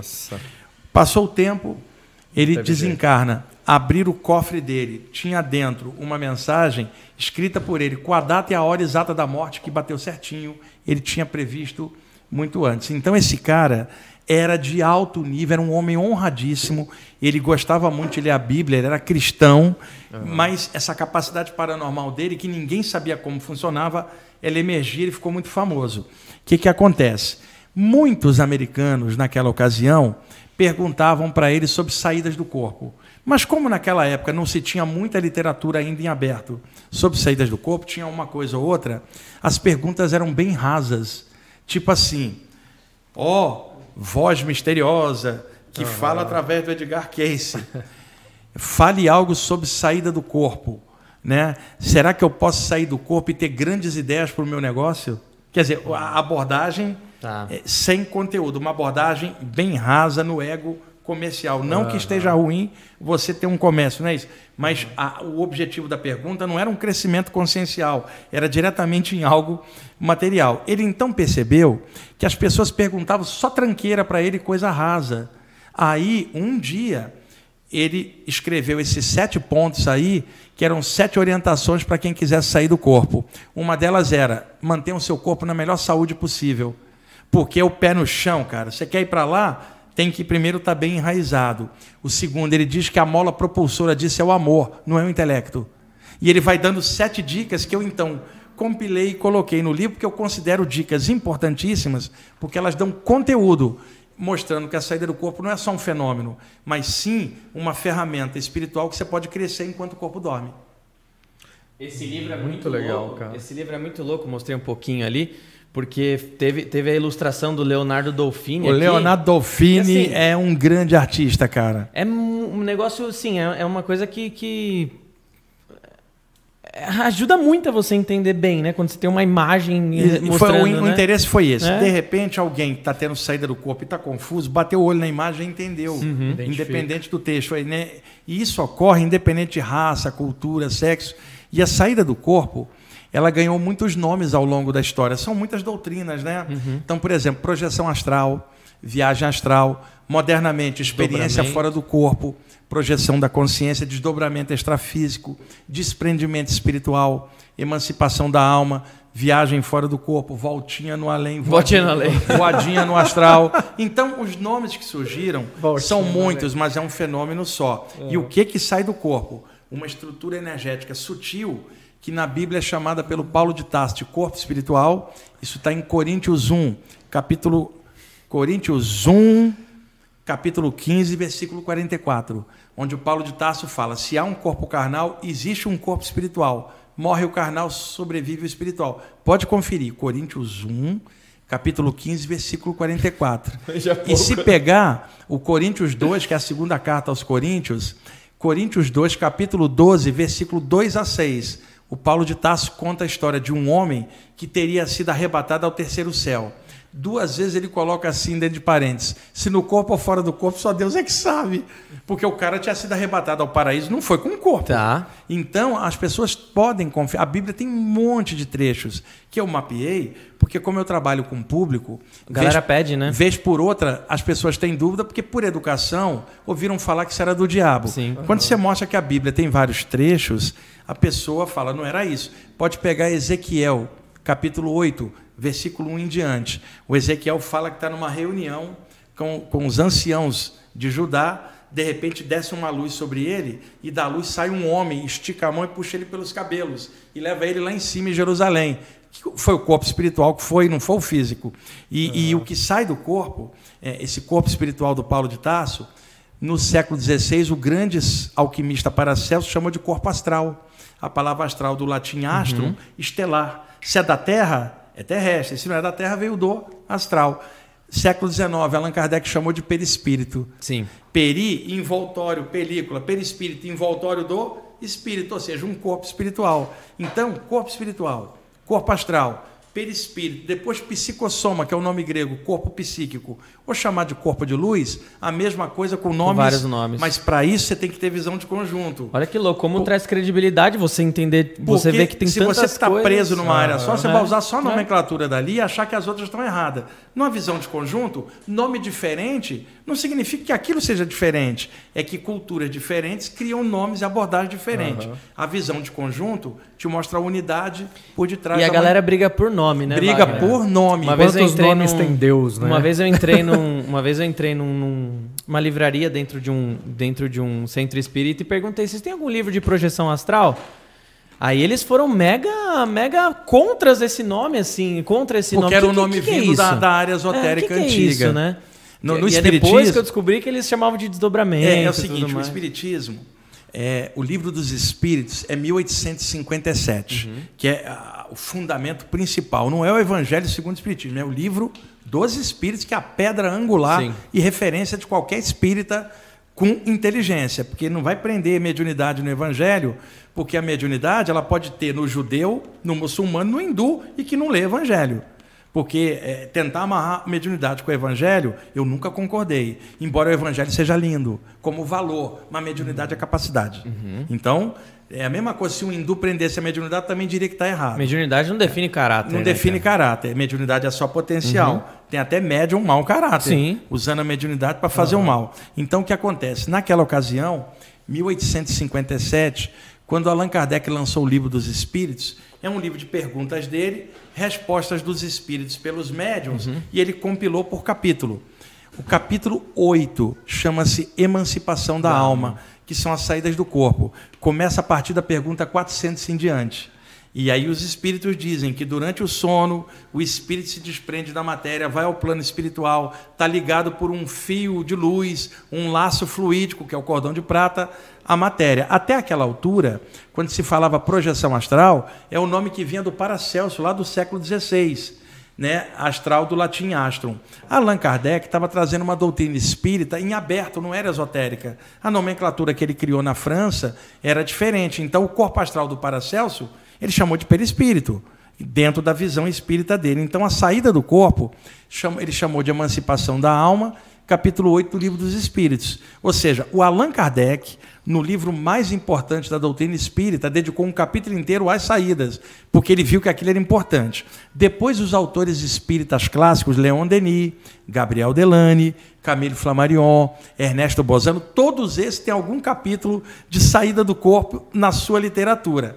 Entre o século XX, a série Nosso Lar do André Luiz pelo Chico Xavier, vários lances de saídas do corpo Sim. no que o André Luiz chamava de desprendimento espiritual. Depois os espíritas passaram a chamar de desdobramento. Agora, numa visão de conjunto, outras doutrinas chamaram por nome diferente. Então o nome é o que faz, menos né? interessa. Mas se a pessoa estiver presa numa área só, e outra coisa, a literatura espírita está cheia de informação de saída do corpo fragmentada né, pipocando nas diversas obras. Mas tem muito grupo espírita ainda reacionário que acha que saída do corpo é perigosa. Se fosse perigosa, Allan Kardec não botava um capítulo Sim. inteiro no livro dos espíritos. Isso aí é ranço e, e ignorância de muita gente no movimento espírita do Brasil que vai contra a saída do corpo, coisa que Allan Kardec não fazia, Leon Denis, Gabriel Delane, Camille Flammarion, os autores clássicos da área espírita. Eu estou dando embasamento.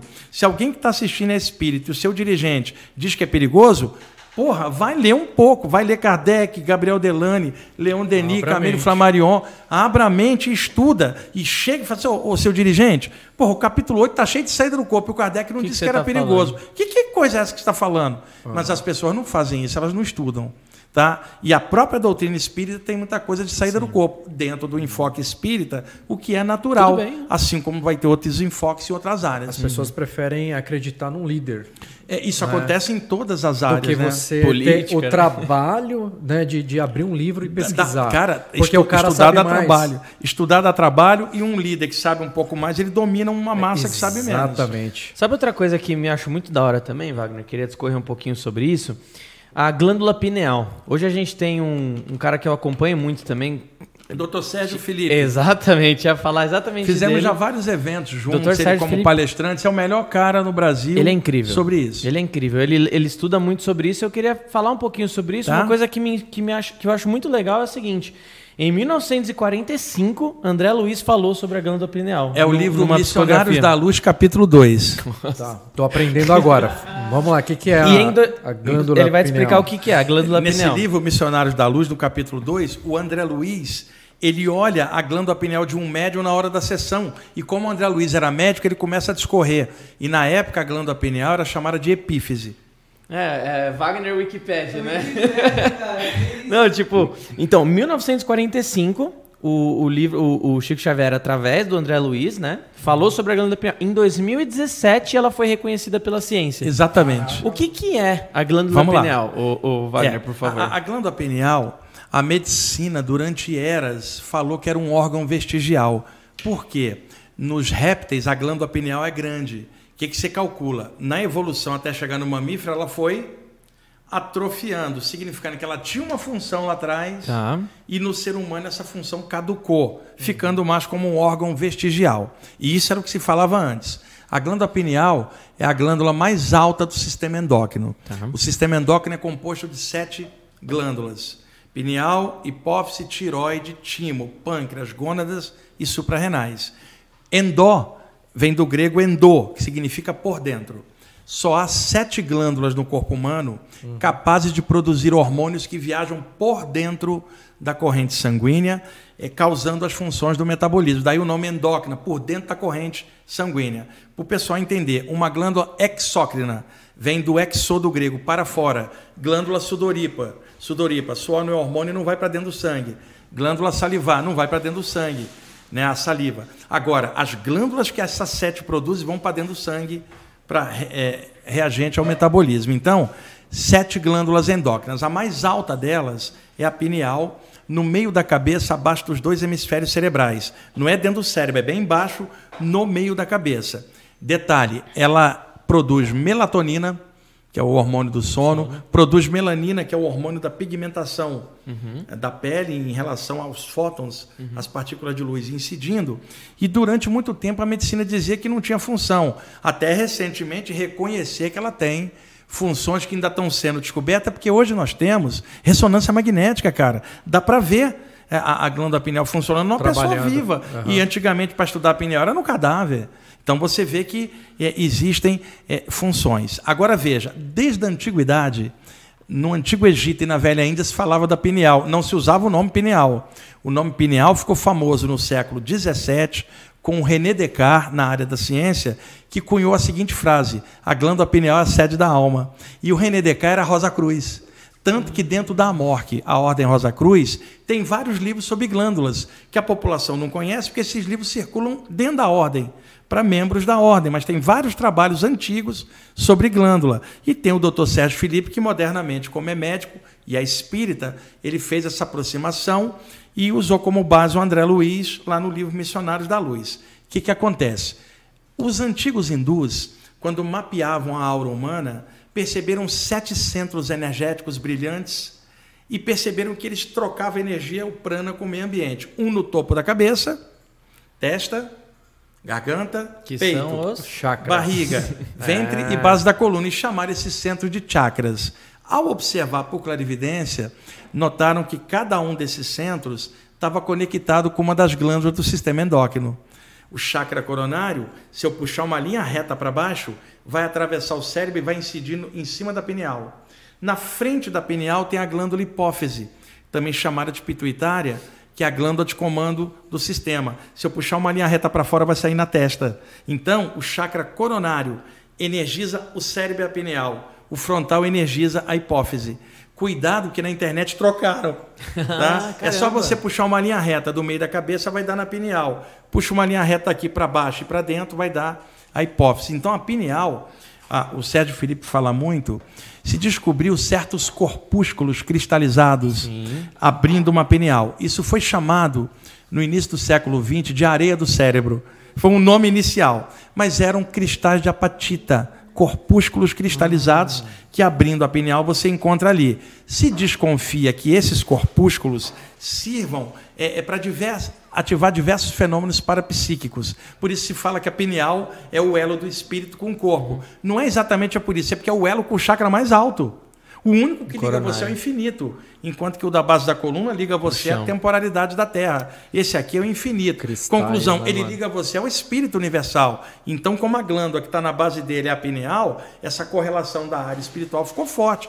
E é o único ponto que aponta para cima. Então a energia que vem de cima vai em cima da pineal. Então daí os fenômenos de reflexão da luz por dentro e outros fenômenos da pineal em cima desses cristais de apatita. Quando ocorre uma saída do corpo, projetam-se filamentos da cabeça aos pés, principalmente dos chakras, formando um, um, um, elo só, o cordão de prata, que é um uhum. nome por metáfora. Dentre os pontos focais, a raiz principal desse cordão é na pineal. Agora, tem muitos mitos circulando na internet sobre pineal. Então falam que a pineal está cristalizada e bloqueada por causa do flúor. Não sei se você já viu já isso. Vi, já vi. Só que isso é falácia. Deixa eu explicar por quê. O flúor é usado na água desde quando? Século XIX para frente. O que evita um monte de doença que matava um monte de gente. A água hoje é tratada. Sim. Uhum. Então, eu não estou dizendo que o flúor é bom, estou dizendo que ele é, é um dos tratamentos da água. Século XIX para cá. Se a utilização de flúor na pasta de dente ou na água bloqueasse a pineal, então, por uma questão óbvia do século XVIII para trás, onde ninguém usava flu, todo mundo seria sensitivo. Sim, não. não bate a informação. Sim. Então, isso é um dos mitos que rolam na pineal. E o nome pineal não era usado na Índia nem no Egito, mas já se falava dos pontos onde os chakras se conectavam por dentro. E o nome pineal passou a ser falado na Europa do René Descartes para frente. Hoje, quem fala mais são os anatomistas, fisiologistas e médicos que estão pesquisando o elo da pineal. E, e, um, e uma dica importante, viu? Não é a pineal que vai te dar nada, é o chakra coronário que ativa a pineal. Que a pineal sem energia não adianta. O que, que adianta a pineal num cadáver? Sim. Não é a pineal, é o chakra, que é o campo energético, que ampliado na expansão da consciência pode interagir e ativar a glândula. Deixa eu provar isso. Espírito desencarnado se desenvolve, mas não tem glândula pineal. Não tem nem corpo. Se glândula pineal fosse o quente, só encarnado desenvolveria. Sim. Então, a glândula pineal não é a causa, ela sofre o efeito do chakra coronário ativando esses corpúsculos cristalizados internos e dando vários fenômenos na saída do corpo e na mediunidade. Que energia passando ali, né? É, Exatamente. A, aqui ela é no tem... máximo um conversor Isso, de energia. Que é o que, não sei se é, se você tem é, esse conhecimento sobre uh, os orgonites, né? Sim, que sim é, eu tenho em casa. Tem. Que é exatamente isso, esse um tratamento aqui, de energias ali. A pessoa ali. que fez, ela usou a refração das cores do vermelho até o violeta. Uhum. E muita gente no estudo dos chakras, o que, que fizeram? Você tem na refração da luz Vamos brincar com ele. Na refração da luz, você tem o quê? A capa do Pink Floyd do Dark Side. Ah, Sim. pode oh, crer. Então, é, a refração. A, as experiências clássicas da física com Isaac Newton, lá no século XVII, hum. um facho de luz passando por um prisma, ele vai refratar a luz nas sete cores do espectro. Uhum. Por que, que um arco-íris tem sete cores? A passagem dos raios solares pelas gotículas de luz em suspensão vai refratar a luz nas sete cores. Aí uhum. o arco-íris vai do vermelho ao violeta. Qual é a sequência? Vermelho, laranja, amarelo, verde, azul, índigo e violeta. Sendo o violeta o mais sutil, o vermelho o mais quente ou mais denso. O que, que fizeram? Pegaram a cor vermelha, que é a mais densa, e associaram ao chakra mais denso. E pegaram o violeta e associaram ao mais alto. Aí você vai fazer o quê? Vermelho ali, laranja no genital, amarelo no umbilical, verde aqui, azul aqui, anil aqui e violeta. E daí fizeram. Só que uhum. isso é só uma base teórica, porque os chakras têm várias cores. Por exemplo, o chakra da garganta, que, que se diz azul, depende do que, que você está falando. Se está falando de amor, fica rosa. Está falando uhum. mal do outro, fica tudo cinza. O chakra cardíaco é verde, mas pode ficar rosa quando você está num sentimento. Então, as cores variam, elas não são fixas. Então, quando se usa um objeto material, você vai usar essa sequência. Uhum. Mas o ser humano ele é dinâmico. Tem a ver com Acho... áurea também? É, é aura. O nome é aura. é aura. É aura.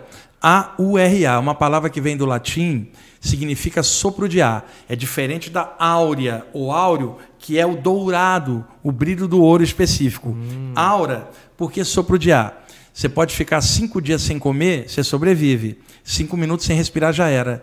Então o sopro da vida entra pela respiração. E esse sopro, essa energia, vai formar um campo energético em volta que só existe porque você respira. Aura, sopro de E em grego é chamado psicosfera, uma esfera psíquica em volta. Esses chakras estão no campo energético ou aura.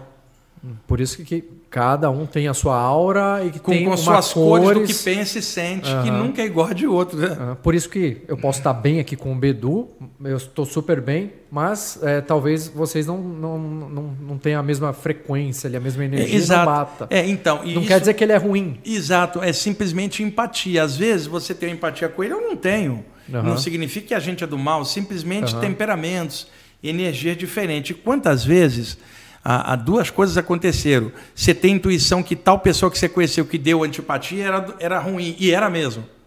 E outras vezes você conheceu alguém que tinha antipatia e com o tempo vira seu amigo, uma pessoa excelente. É, Então, são momentos e percepções. Muito disso vem da interação das energias, né? A- como é que elas chegam um com o outro, como é que é cada pessoa, tá? Às vezes você tem uma pessoa expansiva que onde ela chega se conecta rápido com tudo, e a outra mais tímida, demora mais porque ela está mais demora aí. né? Demora Em e às vezes ela tem o mesmo potencial da outra, mas a manifestação da outra é ostensiva. Então você tem, por exemplo, aquela pessoa que aponta o dedo para a planta e fala assim: "Olha que plantinha linda, e a planta murcha". O nome disso é seca pimenteira ou dedo cinza. Os antigos falam e muito alguma disso. coisa saiu da energia e pegou na, da mão dele e pegou na planta. Uma energia agora tem a outra pessoa do dedo verde. Tudo que ela pega a nível de vegetal cresce, cara. Essa pessoa normalmente é dotada de Tem poder de cura, É. porque ela chega e estende a mão, sai uma energia que regenera. A outra sai uma energia que Seca. acaba secando tudo. E tem pessoas que às vezes se aproximam da gente, ela não te fez nada, mas você começa a sentir algo estranho. A, a energia dela está às vezes sugando da tua. E tem outras que chega, parece que dá sorte, abre o caminho inteiro. Verdade. Né? Então tem o melhor e o pior em todos nós. E essas pessoas que você falou que, que apontem melhor, normalmente o legal é que ela se dedique para coisas de cura, né? Se O ela pudesse joreio, dedicar para qualquer método de passagem de energia, jorei, reiki, cura prânica, paz, ela vai ser excelente, não só para os vegetais e plantas, mas para os seres humanos, os animais, vai se tornar um curador ou curadora.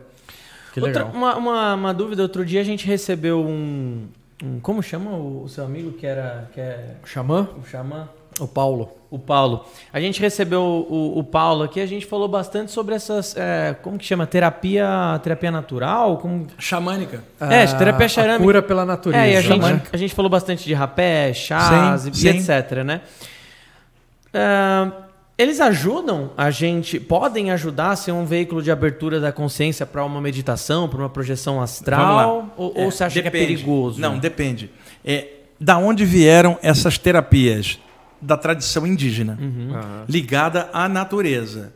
Tá? Então, na natureza, existe uma forma de interagir com o campo energético da natureza. Isso é diferente na cidade. Primeiro ponto. Nível de energia.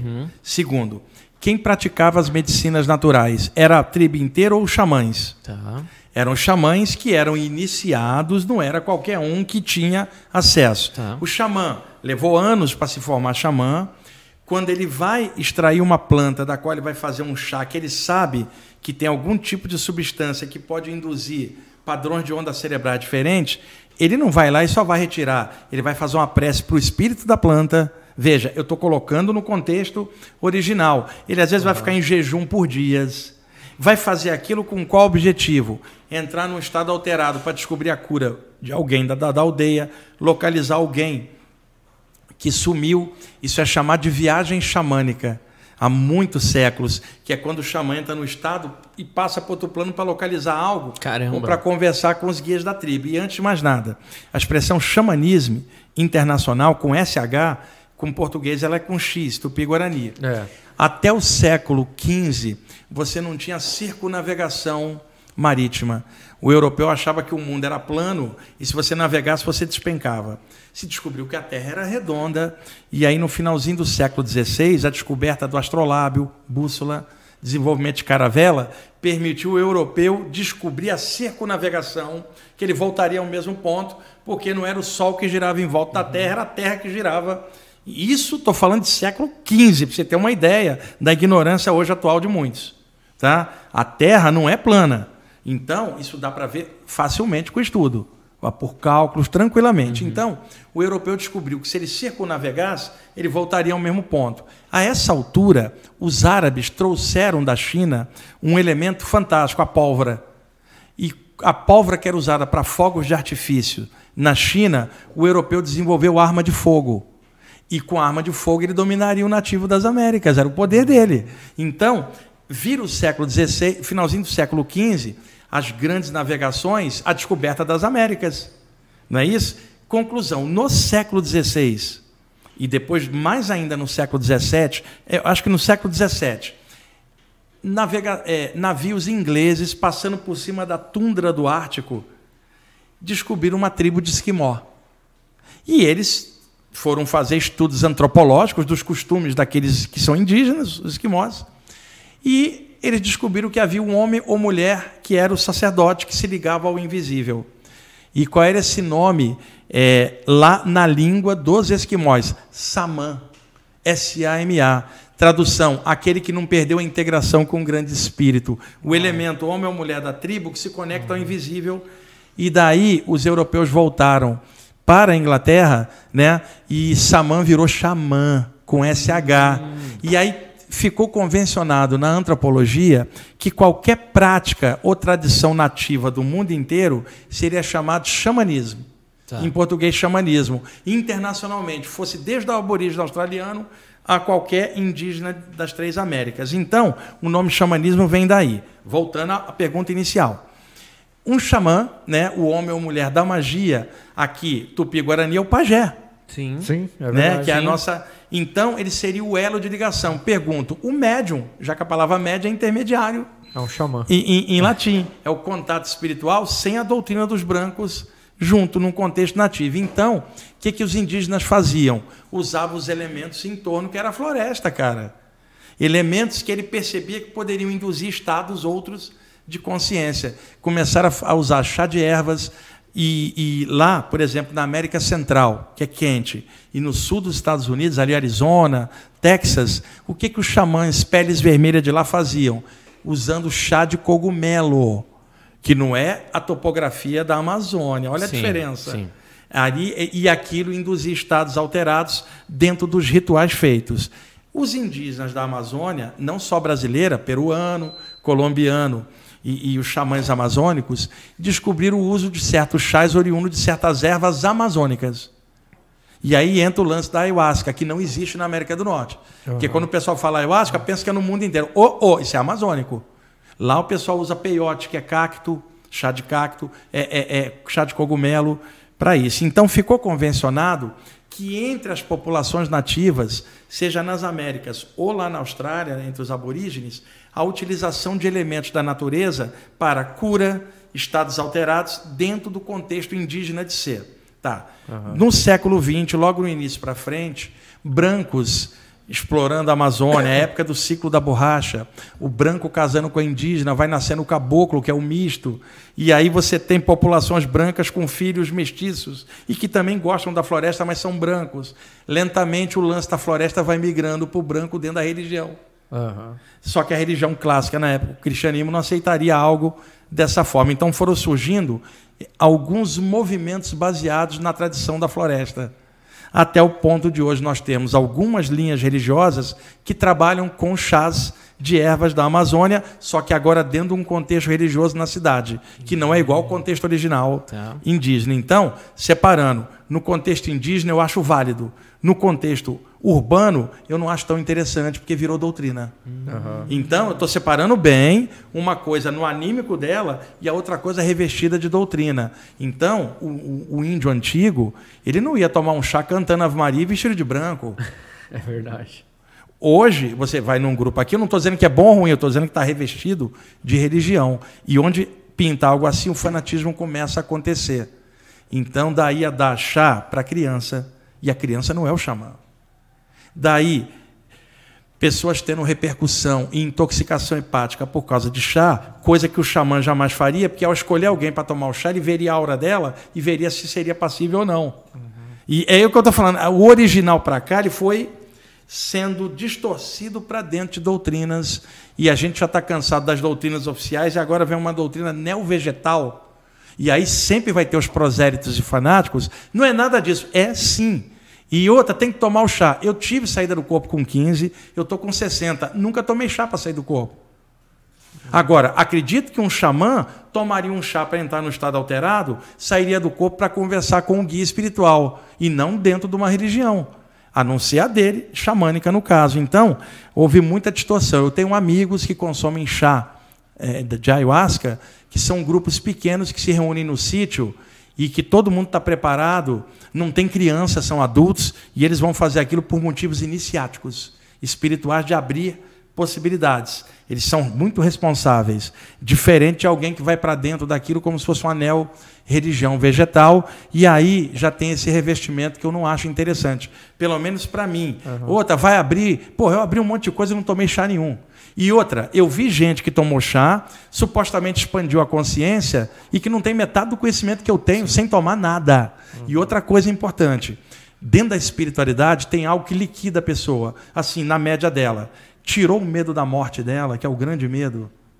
Tá? Eu tenho visto gente que toma chá e continua com medo, e eu tenho visto gente mantendo as mesmas tolices de sempre, mesmo com a abertura do chá. Uhum. Agora, alguém que mergulhar para dentro, se autoconhecer, não, não tem precisa. história, vai ter que melhorar. Sim. Então, não estou dizendo que é ruim nem atacando a área nenhuma. Eu estou separando o original da tradição xamânica uhum. e a adaptação feita aqui, que vai ter gente que pode até melhorar ali, mas para alguém com a mente mais livre, é apenas mais uma doutrina. Incrível, cara. Incrível. E no original, sim. Eu estou separando bem para deixar tudo bem clarinho. Show. Só, só rapidinho aqui falando, cara, batemos aqui mais de 100 likes. Oh, sem pedir, hein? Sem pedir, Sem né? pedir, a gente não, não pediu. Tem pergunta do pessoal tem, aí. Isso que eu ia perguntar, você está separando pergunta aí, né? Vamos, eu quero abrir daqui a pouquinho, eu só quero uh, trazer uma pergunta que, que acho que vai ser interessante para quem leva a arte com resina, leva a arte com, com, com os nossos produtos aí. E acho que o Wagner pode ajudar a gente bastante. Como que a gente consegue, através de alguma prática meditativa, algum trabalho de algum chakra específico para a gente buscar inspiração? Tem algum chakra que. São dois: chakra coronário e o chakra cardiorrespiratório. Tá. Porque toda a parte afetiva nossa, embora nasça aqui, ela se manifesta aqui. Tá. Pergunto: como é que eu vou alcançar uma expansão da consciência me unindo ao todo se o meu coração está cheio de ódio com o meu irmão aqui da Terra? Então, uma expansão não começa aqui, ela começa. Tá. Ou seja, o amor cresce, sobe e ilumina a inteligência, tornando aquilo uma coisa de sabedoria.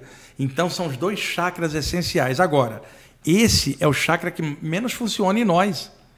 Porque a própria raça humana tá, não está mostrando muita coisa grande, está mostrando só Aqui, funciona demais os três de baixo, que Sim. é o umbilical, sexual e o rabo, a base da coluna. Né? Nós estamos literalmente com o rabo preso à terra, energeticamente. Quando alguém começa a querer uma melhoria, começa a despertar justamente aqui, aí, aquela coisa de empatia, cura, fraternidade, respeito ao outro, né? E aquilo vai crescendo até chegar um dia expandir a consciência. Então, este é o grande chakra, mas ele não vai ativar se aqui não houver um processo de crescimento e que também pode chegar aqui abrindo da testa. Então, cardíaco e frontal, somado que é conhecimento e amor, desperta a sabedoria cá em cima. Então, a meditação ali, imaginando uma luz. A meditação, tanto você imaginando uma luz entrando, como uma luz subindo daqui para lá. Legal. É, fluxo, o ideal seria o conjunto, né? Desce uma superior e sobre a minha, as duas se encontram aqui virando legal, um só. Legal. Tipo, Deus e o homem num só. Aí Jesus fala: Eu e o Pai somos um. Você entende claramente animal. esses ensinamentos agora. Que animal, cara. Tem, uh, tem uma. Peraí, que eu tinha, tinha pensado agora. Ah, o que, que eu tinha separado? Eu comecei a fazer um monte de rabisco aqui agora. Ah, tá, tá, tá, tá, tá. Quer trazer a pergunta aí enquanto eu me, me, me acho aqui? Ah, tem uma aqui que é legal. Eu até tinha separado aqui. Eu olhei para você lembrei, é, assim me veio a, a, a música Tom Sawyer na cabeça do Rush. Ó, oh, é, por isso que eu perguntei aquela hora do, da parte de, de cansar, na, na, na, não cansar, mas de, de. Perguntei se o corpo descansava tão bem quanto, Sim, né? Sim, normal. Porque teve uma, uma pergunta que a, a, o perfil da pessoa chama amor consciente. Eu, nesses passeios ou projeções astrais, só trabalho pra caramba, acordo ah, exausta, sim. ou sonho sempre que estou no alto mar ou mar aberto, com tubarões, ondas gigantes. Até quando sonho. Até quando que.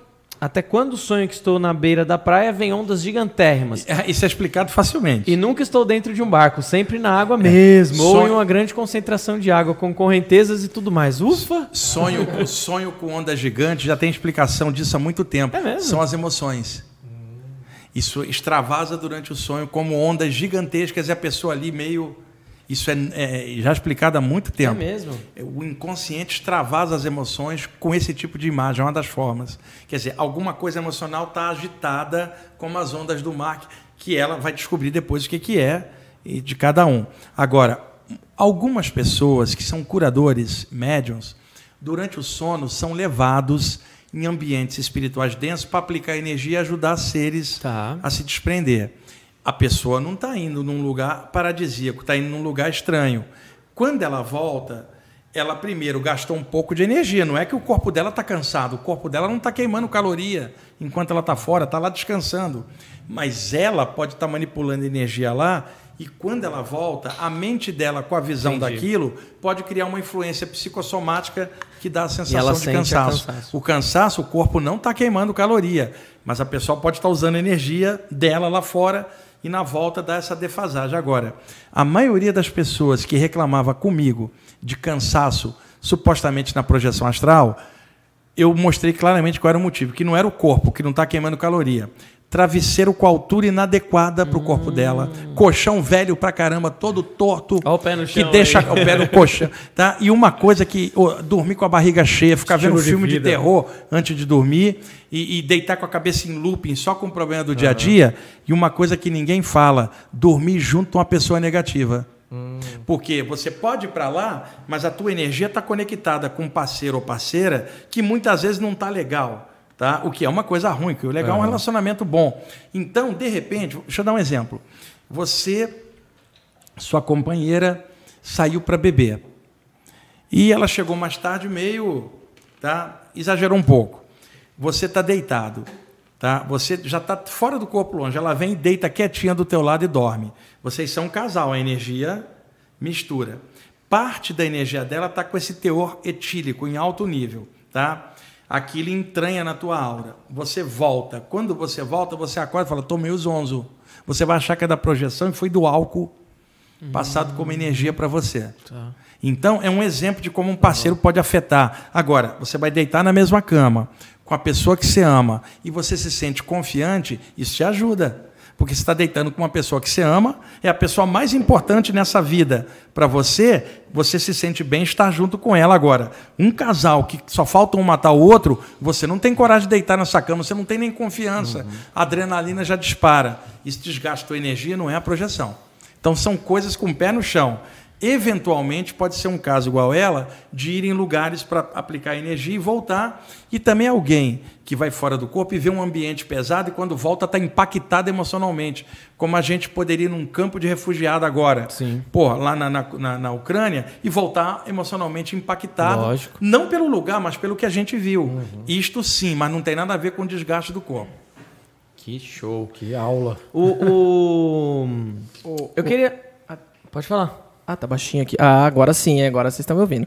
Teve uma pergunta aqui, desculpa até te cortar da caixa, ela mandou um super chat aí pra gente.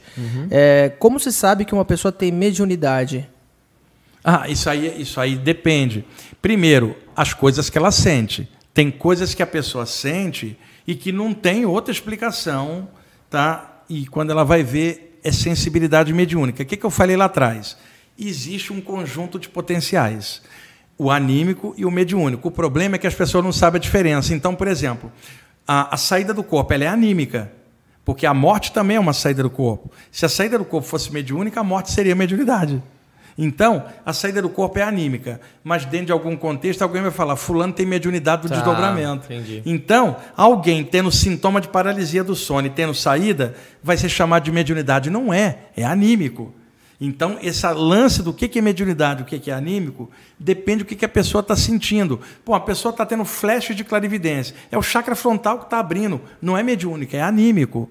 Agora, uma pessoa está num grupo espírita ou de umbanda, está ali relaxado e começa a sentir um monte de coisa, é influência do astral nela e isso é mediúnico. Então depende do que, que a pessoa está sentindo para você verificar. Tipo, ó, isso aqui é anímico, isso aqui é mediúnico. Sendo mediúnico, é melhor você educar isso num grupo apropriado da sua escolha, de acordo com o seu temperamento. Isso aqui é mais anímico, você não precisa de um grupo mediúnico, precisa desenvolver um exercício seu. Então depende do que, que ela está sentindo. Não tem como eu falar isso Sim. aqui na cega. Mas é, é difícil, né? Muitas vezes as pessoas têm dificuldade de que a gente É, falou agora, isso. de saber o que, que é pensamento do espírito, o que, que é. E, e, Né? por exemplo, vamos supor que você vai fazer eh, meditação em casa. Você está ali, você começa a pulsar luz nos seus cha- chakras, depois você alcança um estado de mente tranquila. Aí você abre um blog, um site ou um canal no YouTube e fala assim: é possível desenvolver mediunidade em casa porque eu estou fazendo. E não era mediúnico. Era anímico. E o anímico você exerce. Você pode fazer em casa ou em qualquer lugar. Mas a mediunidade não é só você, você depende de alguém ali. Sim. E para aprender isso sozinho é difícil. Em grupo é mais fácil. Então, a mediunidade depende de um lugar específico, uma atmosfera e outras pessoas orientando encarnadas e desencarnadas. O anímico você desenvolve em casa. O problema é que as pessoas não sabem a diferença de um a outro. Ai, meu Deus, você vai mexer com chakra em casa. E daí? Você pode fazer respiração yoga em casa. Agora, vai incorporar em casa é outra história. Então, é o anímico mediúnico, é o que, que a pessoa está sentindo, qual é o viés dela, como é que ela vai desenvolver. Animal. Quer passar para Vamos para a próxima já então? Vamos, vamos sim. Eu só vou dar um recadinho pro pessoal. A gente está recebendo bastante pergunta aí pro professor Wagner. E pra gente conseguir ler todas aí, é, a gente tá vendo as do Superchat primeiro, tá? Que é justo com o pessoal aí. Galera tá doida, né? É, todo mundo quer perguntar, inclusive eu tô me segurando aqui, né? Eu, e, a, e a plateia aqui, Nath, tem alguma pergunta aí? Ó, Vai ter, vai ter que, vai ter que cantar uma pergunta. música do Rush. Pro... Ele é vocalista, canta bem moleque. mentira, não é nada. Teve uma pergunta aqui do Insti- Instituto Mugiwara. Wagner, qual é a sua opinião sobre vida fora da Terra? Ela existe? Se sim, Sim. inteligente também? Sim. Pergunta É, do livro 55 do livro dos, dos Espíritos. Kardec pergunta sobre vida em outros planetas do Sistema Solar. E os Espíritos dizem que sim. Eu tinha separado essa. O que você tem a dizer sobre isso? Eu Tem tinha no- separado no livro essa. aqui tem. É, é o seguinte, cara. O universo é infinito, são muitas estrelas, né? Não dá para imaginar que só um planetinha desse tamaninho vai ter a vida toda do universo, na questão de inteligência. Eu, eu- você consegue botar mais Consigo. perto para eles verem? Esse é uma das ilustrações do livro. É o seguinte: se a raça humana consegue sair do corpo, questão agora, outros povos do espaço também conseguiriam? É uma pergunta interessante. Se existe o potencial e eu, ser humano, tenho saída do corpo e vários de vocês, imaginando alguma outra raça no universo, tem o mesmo potencial. Então poderia, como nessa imagem, vamos chamar extraterrestre, qualquer tipo, tá? Aham. É, estacionarem a nave deles bem longe do satélite da Terra, ninguém está vendo. Eles deixam seus corpos em cápsulas de animação suspensa e se projetam para fora da matéria e vêm para cá observar a gente. Veja, estariam invisíveis, nós não os veríamos, não roubaria a nave nem atacaria. Método perfeito de pesquisa espacial. Você vai com o corpo sutil, você observa o nativo violento, ele não te vê. Aí eu pergunto, será que isso já não está sendo feito ó, há um tempão? Aí você sai do corpo. Quem você encontraria? O André Luiz, a Blavatsky? Não, o ET, que também está fora e você também. Esse aqui não vai dormir hoje. Então, esta ET possibilidade é assim, ela não é comum como as saídas do corpo na- é, convencionais, mas essa possibilidade existe, eu já tive experiências assim, tá? No livro então, tem alguns desenhos sobre isso, e é possível, e eu acredito que a maioria dos contatos de humanos com extraterrestres são fora do corpo e a maioria não lembra. Agora, dá uma olhada, acordo paralisado, não consigo se mexer, a paralisia do sono, que é chamada de catalepsia astral ou projetiva. Ela pode causar uma saída. A paralisia do sono não é a saída, é um sintoma aqui, mas se você pode aproveitar ela para sair. Aí, olha aqueles relatos de abdução, Bidu. Acordei paralisado, não consigo me mexer. Tem uns seres com cabeção em volta da cama, não consigo me mexer. Um raio trator me puxa no ar. Eu atravesso o teto e me vejo dentro de uma mesa presa e alguém insere um chip aqui. E eu no outro dia acordo aqui. Eu fui abduzido. Tudo bem, uma suposta abdução material. Mas aí eu comecei a pensar: olha o que, que o cara está falando, eu acordo paralisado um raio me puxa para cima. E se o cara não souber que o que está sendo puxado é o corpo astral? Atravessei a parede, foi inserido um chip no corpo astral. Quando ela volta, ela não acha no ombro físico, está no outro corpo. Então comecei a aventar a possibilidade de que haveriam dois tipos de abdução, uma com corpo e outra sem corpo, e uma não anula a outra. Pode existir um, um caso físico, mas eu estou dizendo que pode existir um caso extrafísico e a pessoa imaginar que foi físico e foi fora do corpo, com ETs também fora do corpo. É, eu tô- esse é um tema que dá muito pano para manga, é, é Não, um vai tema longe. muito e você- vasto, É. mas só para dar uma ideia geral. E você escreve, no que nem a gente falou aqui, você é, Eu é, sou o consultor da revista UFO. que é a revista mais antiga do país sobre ufologia séria, com muitos pesquisadores sérios lá. E eu tenho a honra de, há mais de 20 anos, fazer parte do grupo de consultores da revista. Vale a pena lembrar que o Wagner, como eu falei no início do programa, tem o, tem o programa na Rádio Vibe Mundial 95.7 às FM. 11h30 Domingo. FM, 11h30 todo domingo, uma Pode hora assistir pela programa. internet, no site da rádio. Lá você vai ter um monte de dica de música top, mantra. É, isso. Cara, você vai ter as experiências que ele traz, E bastante coisa eu- de chakras, dos chakras pri- principais, os chakras secundários, Depois, é depois coisa. eu cara. ponho lá no meu canal do YouTube, é Wagner Borges. Lá os Isso. programas ficam todos lá para o pessoal assistir. Isso é, tá na descrição aqui o canal dele também que eu já tinha colocado antes. Quer pra próxima, hein? Bora. Bora que a galera já deve estar doida pra Ah, perguntar. O pessoal tá tudo empolgado aqui. A Ju, Juliana Sanches, mandou um superchat aqui. Falou que tá amando a live. E ela tinha feito anteriormente uma pergunta sobre como saber se, se ela é, tem medi- mediunidade ou não, só que a Fê acabou né, perguntando por ela, né? Então, nesse caso, eu vou passar pra É, a próxima. gente já respondeu Show, essa. show de bola. Sim, Obrigado, sim. Ju. Eu vou passar para a próxima aqui, Ju. Uh, Tainá Zanotti. Hum, se puder, aparelhos eletrônicos. Nossa, peraí. Deve ser, deve estar falando de transcomunicação, né? Sim. Talvez não. Ou não se, aparelho, ou se aparelho eletrônico interfere na energia. tá. Tem várias É que ela possibilidades. veio, veio cortada a pergunta, mas está aqui, ó. Ah, outra pergunta, se puder. Aparelhos eletrônicos e nossa espiritualidade, alguma relação? Então, a- a- alguns aparelhos eletrônicos, o campo energético do aparelho pode interferir na aura da gente. Isso aí também é algo já conhecido há muito tempo, né? O lance é estudar como que as energias funcionam, cara, na aura, nos chakras. Por exemplo, é- é, dormir, por exemplo, com televisão no quarto, pode atrapalhar as saídas do corpo. Sabe por quê?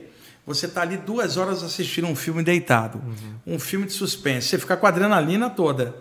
Você está com o controle remoto, desliga a TV e já vira meio dormindo. Não deu um pause para o cérebro desintoxicar das imagens. Você vai ficar em looping sonhando com as imagens do filme a noite inteira. Caramba. Com a luz que a, a TV A, emite. a- a luz que a TV emite Fica. prejudica o sono, a carga de adrenalina porque você estava assistindo algo e deitou sem relaxar. O ideal, acabou de ver um filme, não deita. Faça outra coisa, lê um livro, namora, sai para dar uma andada e depois deita, para que o cérebro desintoxique as imagens. Senão o cérebro fica em looping, girando as imagens, impactando em sonhos, pesadelos, e isso prende a pessoa. Não é que a televisão é culpada, é o contexto. O ideal é manter a televisão fora do quarto e, inclusive, o computador onde você fica falando com as pessoas fora, para que o quarto é um templo de descanso, cara. Se a tua noite for ruim, amanhã vai ser péssimo. É. Você precisa que o seu quarto seja o melhor ambiente do universo para você. Entrou ali, esquece preocupação, esquece qualquer coisa. Entrei no meu cantinho de regeneração. A Então, A luz da TV eram o e a luz do celular eram os principais causadores da, da minha ansiedade e que vinha o pânico. Exa- A luz, cara. A luz, exatamente. A luz. Tem uns óculos, inclusive, hoje, que tem uma camada azulada para evitar a influência do celular e do computador. Já tem, eu tenho um, um reserva em Ah, o casa. dele, ó. Blue E- e- Shift, negócio. né? E funciona, eu tenho um em casa para quando eu estou eu, tô no computador. Então, o excesso de luz atrapalha. O ideal é, é que o quarto seja o aconchego, cara. Por exemplo, um casal jamais brigue no quarto. Esse é o lugar de descanso. Vamos discutir o relacionamento, vamos lá para a sala. A- O lugar onde você está é de regeneração. Coloque alguns quadros que inspirem você. Céu, fundo do mar, golfinho, Buda, Jesus. Recobre de coisa legal que quando você bate o olho, te lembra de algo que não é da terra, Sim. algo superior. Se você escute música boa, não escute música ruim no teu quarto. Você não pode contaminar o ambiente com nada ruim. Não fale de alguém negativo no quarto. Olha. Não pense em algo negativo do mundo, tipo, eu entro e vou deitar essa porra dessa guerra. Você vai deitar com essa ideia? Então, entrou no quarto, é a sua bolha, cara. Regenera, descansa, é onde dorme sua parceira, seu parceiro, seu filho, seu cachorro, como no meu caso. No meu caso também. Então, esse ambiente tem que ser preservado. Por exemplo, você mora lá atrás do Templo Zulai. Pô, que lugar. Você, quando chega na tua casa, é um cantinho de repouso. Já está atrás do Templo Zulai, budista, num lugar de natureza. Entrou ali, não é para ficar pensando em guerra na Ucrânia. Não é para pensar em crise econômica. Ele pode pensar nisso dentro da atividade normal, mas na hora de deitar, a pessoa tem que virar a chavezinha e falar: opa, por algumas horas, deixa eu tirar Sim, o meu tempo. Pra lá, eu não gosto de Né? levar essas coisas que acontecem no mundo Isso. lá pra dentro lá. Tanto E- que até o próprio Bedu, às vezes ele para um pouco e fala: Não, hoje eu não vou trabalhar no escritório, vou lá pro, é, pro ateliê que fica lá na, na minha Porque casa. lá é né? melhor para ir. Né? E, Bedu, É a pessoa vai, leia um livro de tema sadio. Não leia, porra, um negócio pesado na hora de dormir. Sabe? É. E de preferência, leia algo que fale do mundo espiritual. Para que você durma pensando naquilo e não no mundo carnal. Para que se houver uma saída do corpo, você possa é, É, buscar. uma, algo. uma das dicas que você fala é para deixar esse livro na cabeceira, É, é, se é, você esse é o- quiser. né? E outra, no livro eu indico uma bibliografia lá no meu site.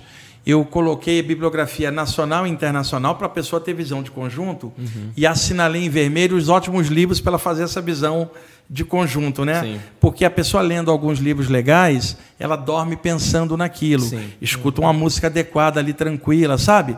É, cria um ambiente legal. Isso favorece as saídas do corpo e o sono de todo dia. Show. Gimme, gimme, gimme. Desculpa, eu tava assistindo aqui o professor falar. Vamos lá, pera aí. Eu tenho mais uma pergunta pra gente discorrer daqui a pouco. Quer, quer mandar a sua primeiro? Talvez a Porque minha as seja um pouco perguntas. longa aqui. É que as perguntas aqui não vão parar. então, se quiser. Ah, tem uma coisa, o, Wagner, que o, que o Yuri ele também bate bastante na tecla. Eu queria ouvir um pouco de você sobre isso. É, que hoje ele é um pedagogo, né? Ele é formado em pedagogia, com, com ele, ele tem a pós-graduação na, na área do yoga e tal. Ah, queria ouvir um pouco da parte de dinheiro e espi- espiritualidade, né? Ele tem, é, hoje ele trabalha muito com isso e ele consegue, né, separar uma coisa com a outra, mas nem todo mundo consegue, né? Tem muita gente que enxerga, cria um estereótipo ali da, da pessoa que ela tem que ser, tem que ser toda ferrada, não pode ter dinheiro, né? Se autoculpa é, É, religiosa. cara, eu queria, eu queria, eu queria que você falasse um pouco sobre isso, né? Porque tem gente que fala, ah, é ruim encarnar rico. É, é, é ruim você se tornar rico porque aí você tipo é, você cria uma você cria uma, uma, uma é necessidade de fazer isso, tal não. Isso coisa. vem de, de- de um, de um mito do André Luiz na Uhum. área espírita, que ele dizia que uma, uma das reencarnações com maior prova é nascer rico. Tá. Por causa das possibilidades de tentação da matéria e você prender a mente só nisso. Era um contexto. Ele Tá. não está dizendo que o rico é assim. Uhum. Ele está dizendo que era uma prova, às vezes, difícil para o espírito nascendo rico, tendo facilidade, ele não teria tanto desafio. Só Tá. que um, um rico pode não ter o desafio material e pode ter desafios emocionais com a família dele. Né? Tem rico que se joga do prédio. Então não, não é exatamente isso. Então era, um- era uma metáfora. Você nasceu rico, você vai ter mais tentação, Tá. porque como você tem um recurso financeiro, você pode ficar mimado ou preso aí se achar que só o dinheiro resolve. Perfeito, isso ne- faz sentido. Isso. E outra, reencarnar num corpo muito bonito pode te iludir e achando que esse corpo é tudo e você perder a noção de que você é um espírito. Então, reencarnar bonito e rico pode ser complicado. Ele não disse que todo mundo era assim. Ele simplesmente botou num contexto de que o conjunto de provas ali é um pouco difícil. Agora, reencarnar pobre com fome também é foda. É, é- é- é uma experiência dificílima. Então, é- é- não é genérico isso. Agora, dentro da área espiritual, é, por exemplo, se você usa uma ideia para empurrar o dinheiro, essa ideia não está por ela, ela está para ganhar o dinheiro. Se você usa o dinheiro para empurrar uma ideia diferente, você usa o recurso para poder produzir mais conhecimento. Então, eu vou repetir: quando a ideia trabalha em função do dinheiro, o dinheiro é o alvo. Perfeito. Agora, quando o dinheiro empurra a ideia, o objetivo é sempre a ideia Perfeito. expandir, porque você tem um recurso. Você faz girar, né? Você o faz dinheiro como uma girar. energia É, neutra. e né? você, com a consciência daquilo, você sabe que o mundo não é aquilo e que esse é um recurso emprestado por essa vida para você produzir coisa e não para prender a mente. Então é nesse sentido que não pode radicalizar nada. Cada caso é um caso. O que eu sei, reencarnar nunca é fácil, porque a gente tem vários desafios materiais, emocionais e mentais. Não tem ninguém que não passa dificuldade de algum nível é, aqui na Terra. Agora, a, a, a experiência de ter muito dinheiro antes de você ter maturidade espiritual, você pode escorregar. Agora, se você tem maturidade, você pode ter muito dinheiro que vai fazer ele girar. Exato. É, então, é isso que, que se chama espiritualidade progressista e não aquela coisa de autoculpa. É. E outra, é diferente também de você, por exemplo, olha, é, é, deixa eu dar um exemplo. Teve um, um artista é, famoso que durante anos ficava me oferecendo dinheiro para eu poder vir uma vez por semana aqui em Alphaville, ficar com ele uma tarde, não só dar passe nele, mas fazer uma mentoria espiritual, porque ele confiava muito no meu trabalho Caramba. e ele me pagaria. Ele foi aumentando a grana, eu nunca aceitei. Primeiro, é, eu para deslocar para aqui, eu moro em São Paulo, e ainda para tirar uma tarde, eu não teria gás e força para dar uma palestra para 100 à noite, Sim. gratuita. Então, é, não era o lance do dinheiro, mas é aquela armadilha. Eu não poderia fazer isso, porque é, não é o que eu gosto de fazer. Tá? Mas nada contra o outro que vai fazer. Mas qual é o contexto? Tá? No meu contexto, eu vou gastar minha energia no trabalho que eu faço. Eu não vou gastar numa pessoa nem que ela me pague um milhão. É alguém fala, mas você pega esse um milhão e dá para caridade. Eu dou para caridade e fico destruído por dentro eu. Porque eticamente para mim não está legal. As pessoas de fora não têm essa ideia. Elas só pensam no, no, externo. Então, é diferente você fazer um trabalho por amor e consciência, não significando que você não possa ter uma casa boa, um carro bom e ter o recurso para fazer. Se eu não tivesse almoçado hoje, como é que eu estaria aqui com energia para falar? E o almoço custa dinheiro. Então, é, é, é diferente. Um massagista, ele vive de massagem, ele tem que cobrar a massagem. É um exemplo, senão ele não tem força para fazer a massagem. Uhum. Então, essa história de dinheiro tem, de um lado, toda autoculpa e é. gente é, falando mal do dinheiro, e do outro lado, um monte de gente exploradora que só fala em dinheiro. É bom. Então, vamos dizer, a autoculpa é tamásica. A exploração é rajásica. que tal ficar sático e, e, lidar com o dinheiro como uma energia para girar as coisas no plano físico, desde que você não se apegue a ele e ache que o dinheiro é tudo na vida. Eu li um livro do Prem Baba que ele fala bastante isso, dessa questão de usar o dinheiro como uma energia neutra e. E outra, você pega, girar, por exemplo, né? empresários aí que, que geram. Não, obrigado. Não? E que criam empresas que geram emprego. Eles estão sendo positivos para a sociedade. Exato. Então você pega o empresário que tem dinheiro e gerou emprego, ele está fazendo a grana circular. Aí você pega um outro. Né? Não, aquele empresário é endinheirado, é burguês. É, ele está gerando emprego e você só está criticando e não fez nada. Uhum. Então, essa questão do dinheiro é sempre polêmica. Porque o dinheiro na mão é vendaval. É assim, o dinheiro não é bom ou ruim. É só a maneira de circular as coisas. Dinheiro não é bom ou ruim, mas tem gente que é muito ruim com o dinheiro na mão. E gente que é muito boa com Sim. o dinheiro na mão. Dinheiro não é bom ou ruim, é a maneira como a gente lida com ele. Viver só em função de grana é um tipo de ilusão que prende a gente. Agora, viver equilibrado, você sabe que precisa de dinheiro para viver, mas ele não é a base da tua vida. Incrível. Sua vez. Eu não estou comendo isso aqui porque não estou comendo, mas depois eu vou levar para casa uma, uma, marmita dessa aí. De, não, o, o... de, de, de Vamos 12. pedir alguma coisa. Aqui. Não, não, não precisa não, obrigado. Pizza. Ah, não, fala que sim. Não, não, que eu, eu, quero depois. É, eu estava conversando com, com o Bedu antes. Da hora que... me chamando de Bedu. É, Ué. eu fico olhando.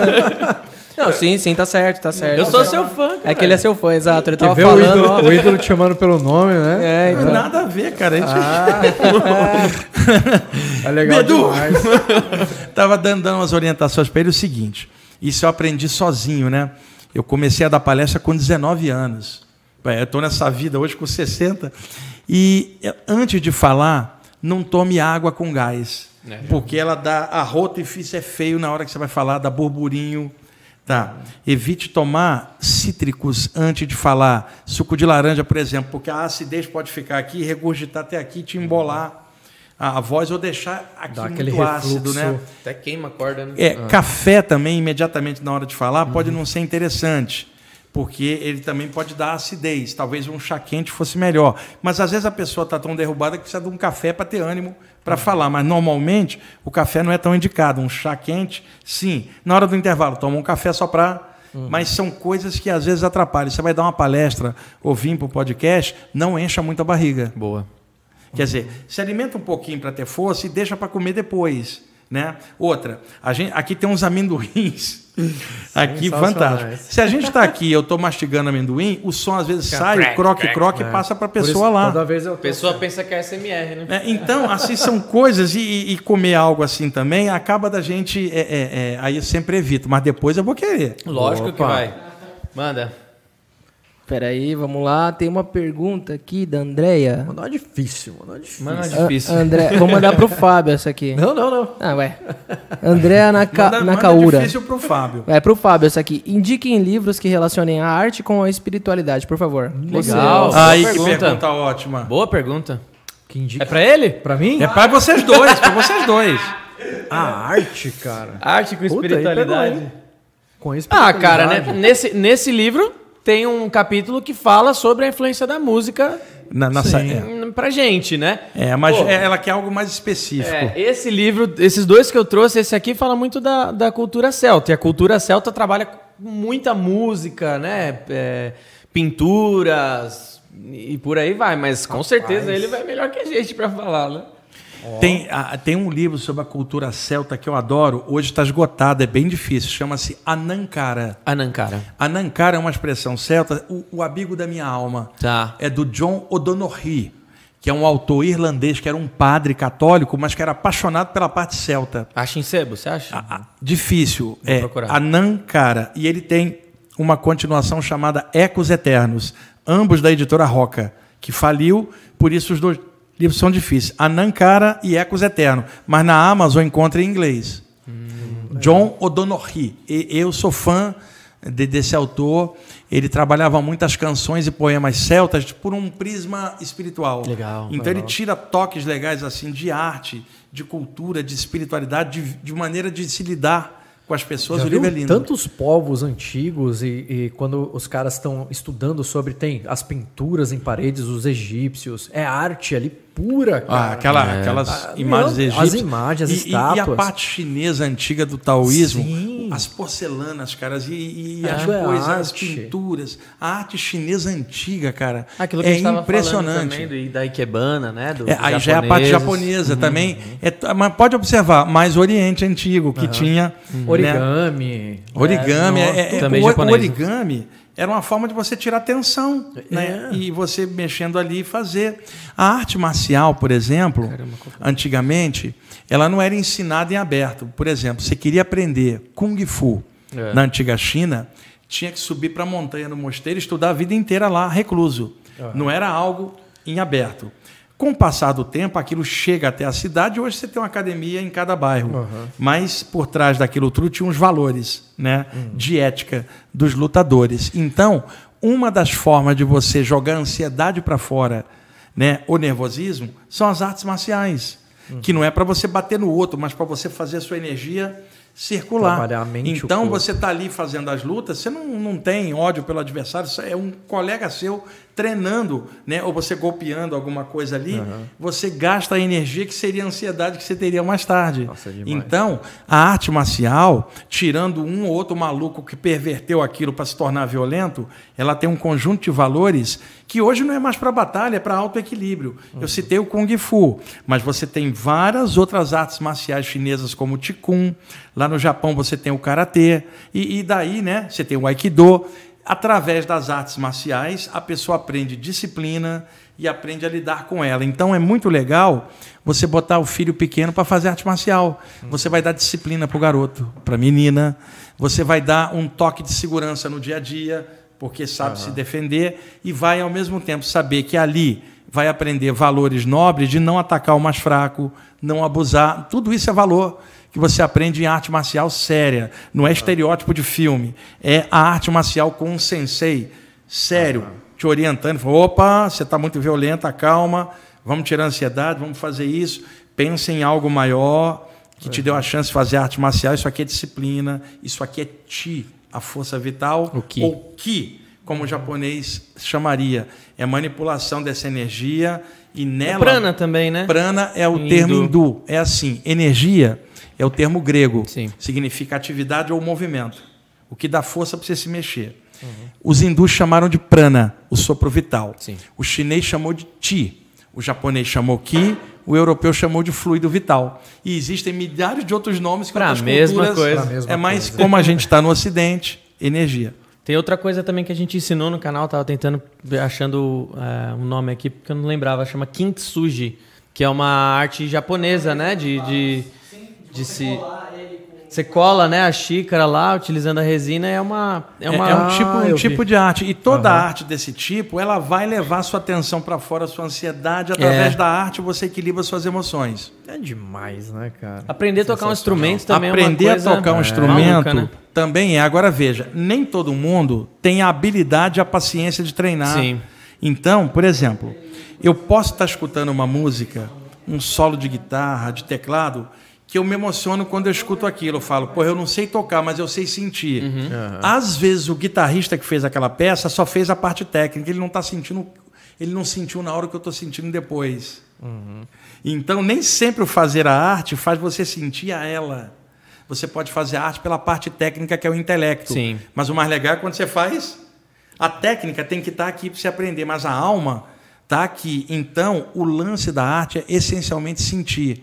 Então, isso. tocar um instrumento é uma forma legal, desde que a pessoa não fique presa só na técnica. Com instrumento isso é muito claro. Você pega um cara fritando as notas lá sem o menor Exatamente. sentimento. Aí você pega um bend do David Gilmer, um bend do Mark Knopfler, você exatamente. Te arrepia. Tem uns caras que tocam um zilhão de notas por segundo, É. mas porra, não te Você vê emociona que é como aquele técnica. solo. É. É. é pura técnica. Agora, tem caras bons, tem o Joe Satriani, É. o Steve Vai, que toca um zilhão de notas. O Steve Vai é um cara altamente espiritualizado, Sim. cara. É um cara gente boa pra caramba. Aquela música que ele fez, Steve Vai é, longe, é, hein? For Love, né? Se eu não me engano, For, qual é aquela For Love, em que ele fa, é, é, é, o divino, cara, ele ficou em jejum vários dias para compor aquela música. Caraca. O Steve vai, pesquisa as histórias dele. Ele é um cara altamente espiritualizado. Não sabia, não. Tem uma música que eu acho linda também, cara. Uma das músicas da minha vida, Simple Man, do Leonard, Leonard Skinner. É, o, o Vê a letra daquilo, o Leonard cara. Skinner eu também tenho todas. Nossa, assim, Eu a letra eu- dessa eu- música é... Meu Eu Deus gosto céu, desde a fase antes do acidente de avião, Sim. que levou o líder e vocalista, Hoje em dia tá legal pra caramba e o Steve Gaines, que era um guitarrista incrível, até mesmo depois quando o irmão dele passou a cantar. Irmão, achei que fosse sobrinho. É irmão dele. Tá. E, e- e- eu acho que é irmão dele. Não- agora que você falou, não tenho certeza, mas acho Tá. que é o irmão caçula dele, tá? Pode ser o sobrinho, posso estar errado. Mas eu gosto de coisas da fase nova deles também. também. Eu gosto da, assim, eu não tô, tô ligando para a fase antiga ou não, me importa a qualidade. É. É a qualidade. Não, o vocalista que entrou depois é sensacional Sim, também. Sim, Simple Man é, é A- ma- a letra dessa música, cara, é um negócio... E o mais legal neles é que tinha sempre dois, três guitarristas, cara. É, É, era cheio, era né? camadas de guitarra em cima de camadas de guitarra. É sensacional. Gimme, é vamos... música. Vamos lá? Vamos lá. é, Que a gente tem pergunta, hein? Eu vou até seis da manhã. Não, é. Eu apanho a hora que chegar em casa. Dimitra. Ó, professor Wagner, tenho muitos arrepios e sensação de eletricidade na cabeça. Não tenho mediunidade, até onde ela sabe, né? Como saber se é relacionado à energia natural do corpo ou uma percepção espiritual? É, pode, Ele vai no médico, pode, né? pode ser as duas coisas. Não, isso aí que ela está falando é, é o seguinte. Lá tem um tapete felpudo, né? Aí anda descalço. É, olha só, a, a aura da cabeça, tá? E tem algumas pessoas que têm uma sensibilidade grande no chakra coronário e cada um dos chakras grandes tem chakras secundários. Por exemplo, chakra da palma da mão tem um chakra das pontas dos dedos como auxiliares. Então, o chakra frontal tem dois nas têmporas. O chakra coronário tem dois do lado da cabeça, um na nuca e um aqui atrás. Então, muitas vezes, é, esses chakras estão ativados inconscientemente, espontâneo. Isso faz com que a aura da cabeça e do couro cabeludo se solte e causa formigamento. Uma sensação de eletrificação do cabelo. É anímico, Caramba. por causa dos chakras. Agora, por outro lado, pode conversar com médiums variados. Essa aqui, né? É, é, essa é uma delas. Mas tem uma outra que eu acho que é antes dela, se eu não me engano, que mostra o sistema. Ah, essa. ó, aí. É, por exemplo, um médium está numa reunião. Suponhamos uma reunião espírita, ele está sentado, ou uma reunião de um bando onde ele está em pé. Então, um mentor chega e aplica um passe, e nesse instante o couro cabeludo vai eletrificar. Então, o que ela está me falando pode ser anímico ou mediúnico. E, e ela pode estar em casa meditando e chegar um mentor, aplicar um passe e ficar eletrificado. Dá uma sensação de arrepios no couro cabeludo, Caramba. como se estivesse eletrificado. Não é estática, não. Pode ser anímico, quando os chakras ativarem, pode ser mediúnico se tiver um mentor E aí não dá para falar isso aqui à Sem distância, distância. Mas as duas possibilidades Esse- são reais. Esse passe, que eu ouço muito o Bedu falar também, é sempre a mesma coisa, a mesma energia? Não, não. Ou tem que ser canalizado algo para é- aquela é- pessoa? tem de tudo. Por exemplo, a, a gente está aqui, nós captamos energia do ar automaticamente, pela respiração, captamos pela comida, porque a comida que a gente ingere é transformada em energia dentro do sistema. Só que quando eu respiro, a energia circula no sangue em segundos, mas quando eu como, para o corpo tirar energia leva horas. Tem um processo Então, demorado. a energia da comida é mais densa do que a energia da respiração. Aham. Tá? Então, os yogis antigos dividiam área do pensamento, área da respiração, área da digestão e área da excreção. Aqui é mais sutil que aqui, que é mais Tá. sutil que aqui, que é mais sutil ali. Dividiam cinco zonas, quatro e uma quinta a- atrás. É, eram os cinco subpranas do yoga, que era, se eu não me engano, prana, samana, apana, é, Udana e Viana. São cinco subpranas Viana. em sânscrito, né? Que, que os yogis trabalham com essa, essa noção há muitos séculos. E o que acontece? A energia está aqui. Se eu projetar energia para ele, eu vou gastar energia minha. Então, o que, que eu preciso fazer? Captar e, e me tornar um canal que a energia passe para ele sem eu gastar a minha. É a mesma coisa, né? Eu, eu pegar, eu tenho um copo d'água e eu dou meu copo d'água para ele, eu fico com sede. Agora, se eu tenho uma fonte, cara, eu encho aqui, dou para ele, encho o outro, dou para ele, eu não gasto nunca, eu tenho sempre o meu. Então, o lance da energia é se tornar um captador e passador da energia. Canal para chegar. Um canal tem três movimentos energéticos: absorção energética, exteriorização energética e quando você não está exteriorizando, absorvendo, a circulação fechada da energia, igual o nosso sangue está circulando fechado. Você vai doar sangue, está saindo. Você vai receber sangue, está entrando. Se não está doando ou recebendo, está circulando fechado, mantendo o sistema. Que legal, cara. Eu tenho duas experiências pessoais, mas essas eu vou falar em off. Eu não sei se eu posso, eu não sei se eu posso falar aqui no, no ao vivo. Vamos fazer mais duas então? Eu faço uma aqui e uma aí? Vamos lá. A Mari. Oi? Tá. A Mari Esteves ela falou assim, Wagner, alguém pode me ajudar com uma dúvida? Quais são as. Alguém. Wagner, né? Quais são as. Depende, ele também. É. Eu vou ajudar a potencializar a sua dúvida. É, se vou for- fazer ficar Mas isso é positivo. muito maior. Isso é positivo. É. É, se for de resina, eu te ajudo, mas nesse caso. Quais são as principais causas das viagens astrais pararem de acontecer? Antes, há 20 anos atrás, me acontecia com muita frequência e hoje em dia parou. É, isso se chama recesso projetivo. É, é, uma pessoa tinha uma capacidade de saída do corpo e ela encruou. Vamos dar alguns exemplos, que não é o caso dela, são exemplos gerais, tá? É, um jovem, 18 anos, tinha várias saídas do corpo. Ele vai prestar vestibular. Os últimos meses ele está no cursinho estudando. Naqueles meses a, a qualidade das projeções vai recrudescer. O foco dele está só na matéria, no estudo. Uma mulher tinha várias saídas, ela engravidou e teve o bebê. O foco dela agora é o bebê. Naquela época do bebê pequeno, as projeções vão cair. Entendi. Porque o foco está voltado para algo aqui. Então, coisas do mundo podem absorver a pessoa de tal maneira que ela já não consiga o potencial que ela tinha antes, que não é que está morto, ele ficou travado. Por exemplo, situações de vida, como separação num casamento, po- pode ocasionar isso, ou casar e passar a ter boleto para pagar, que é uma preocupação. E o boleto é o pior obsessor que tem, ele sempre vence, cara.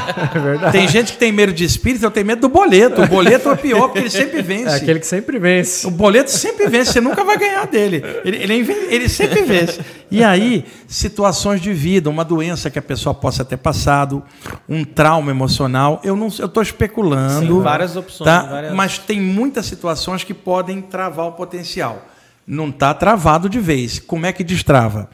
Tire seis meses e todas as noites, na hora de deitar, leia algo sobre saídas do corpo, na literatura que ela quiser, e durma pensando naquilo. Toda noite, domingos, feriado, tudo. Não esquece, seis meses. Isso vai introduzir no inconsciente dela a ideia da saída do corpo, que vai reativar o potencial. Então, a leitura e saturação mental sob projeção na hora de dormir vai ajudar a destravar. Porque, veja, ela está falando, eu estou há 20 anos, uma pergunta, quanto que você está lendo sobre isso? Quanto que você está correndo atrás? E outra coisa importante, viu? ter paixão por aquilo. Quando eu falo paixão, não é paixão no sentido é, é, assim. Fanático, né? Paixão no sentido de você gostar daquilo e dedicar parte de você àquilo. Tudo que você vai fazer com paixão te ajuda. Deixa eu dar um exemplo. Alguém pode estudar um milhão de livros e acumular conhecimento no intelecto sem ter paixão por nada. É um acumulador de informação. Na área de saída do corpo tem um monte de pesquisador assim. Faz aquilo por A- obrigação. a- não, acumula tecnicamente aquilo, mas não tem vivência prática. Então, o que, que eu aconselho? Estude isso, mas desenvolva amor por isso. Porque aí você soma o conhecimento aqui com o impulso do coração. Isso vai dar resultado. Boa parte das pessoas está atrás de técnica de projeção, tudo no intelecto, cara. Leitura, tudo no intelecto. Não vai funcionar se ela não tiver paixão naquilo. Deixa eu dar um exemplo. Quando há amor, os olhos brilham, porque a energia sobe do coração, vem para o chakra frontal e vaza aqui. Então, quando há amor, você fala daquilo, sente aquilo, os olhos brilham. É verdade. Você não fala aquilo sem paixão. Alguém que você ama, um ideal ou alguém, vamos imaginar. Eu vou pegar o Fábio, tá? A pessoa que ele ama está na Suécia há dois anos. Ela vai chegar lá no aeroporto de Cumbica. Ele vai sair daqui de Alphaville de carro para buscar ela. Dois anos que ele não vê a pessoa que ele mais ama, finalmente ele vai reencontrar. Passando por São Paulo, dá uma tempestade daquela que enche algum lugar e o carro dele quebrou no meio da enchente. Porra, o que, que ele faz, né? Ele vai caminhando no meio da água na direção de Cumbica. Aí ele cai dentro do bueiro. Uma situação drástica. E aí, na rede de esgoto, ele liga o celular, o GPS, para onde que é Guarulhos. E ele vai pela rede de esgoto, andando ali no bolo daquela merda toda, mas o olhinho tá brilhando. Por quê? O que ele mais ama tá lá na ponta. A paixão te É movimenta. verdade. Muita gente estuda a saída do corpo sem paixão. Paixão que eu estou falando não é emoção exacerbada. Eu estou falando de paixão, gosto, dedicação e amor por aquilo que você está buscando. Eu tenho visto muita gente estudar a saída do corpo sem amor, cara. É, essa é uma das chaves para ela entender. Tem essa técnica aqui da fraternidade da, da cruz e do triângulo. Eu tenho tentado fazer alguns dias já. Não... Alguns dias não adianta, tem É, que levar tem que ser um negócio- para que ao ponto Vou que continuar. a imagem se funda com a tua mente, se torne uma coisa só com você. E hoje eu descobri que eu tenho que parar de ver Walking Dead antes de dormir também. Não, né? é, o Walking Dead, eu assisti até o sexto ano, sétimo, depois achei que foi ficando muito repetitivo e fraco. Mas é, a história de zumbi não assusta mais ninguém, cara. É. Você às vezes vê um filme de suspense que te assusta mais, você fica mais pilhado. É. The Walking Dead tem um bilhão de filmes de zumbi, cara, virou. É. Virou modo Agora, The Walking Dead. da- Mas o The Walking Dead perdeu a pegada, cara. É, Ficou, fala- depois, muita gente fala isso. depois da saída do Ricky, perdeu muito, né? Olha o spoiler aí, hein? Você já passou dessa parte, né? Eu não, eu não disse em que ano é Não, mas a, mas a série tem 40 anos aí. Quem também tá achando que é spoiler. eu tô de torcendo pra ele voltar. Tô- todo capítulo que sai, eu... Sim, será que ele E eu tô agora? achando que ele é capaz de voltar mais Então, na frente. Estão falando aí que ele vai voltar. Tão- Wagner, tem um presente aqui pra você, que é de uma parceira nossa, uma, uma artesã, que faz diversos presentes aqui pros Opa, nossos convidados. E aí ela fez aí pra você, Opa! baseado no... Ô, tem os chakras aqui. e botou o Yoda. É, tá Alinhar vendo? os chakras precisa você.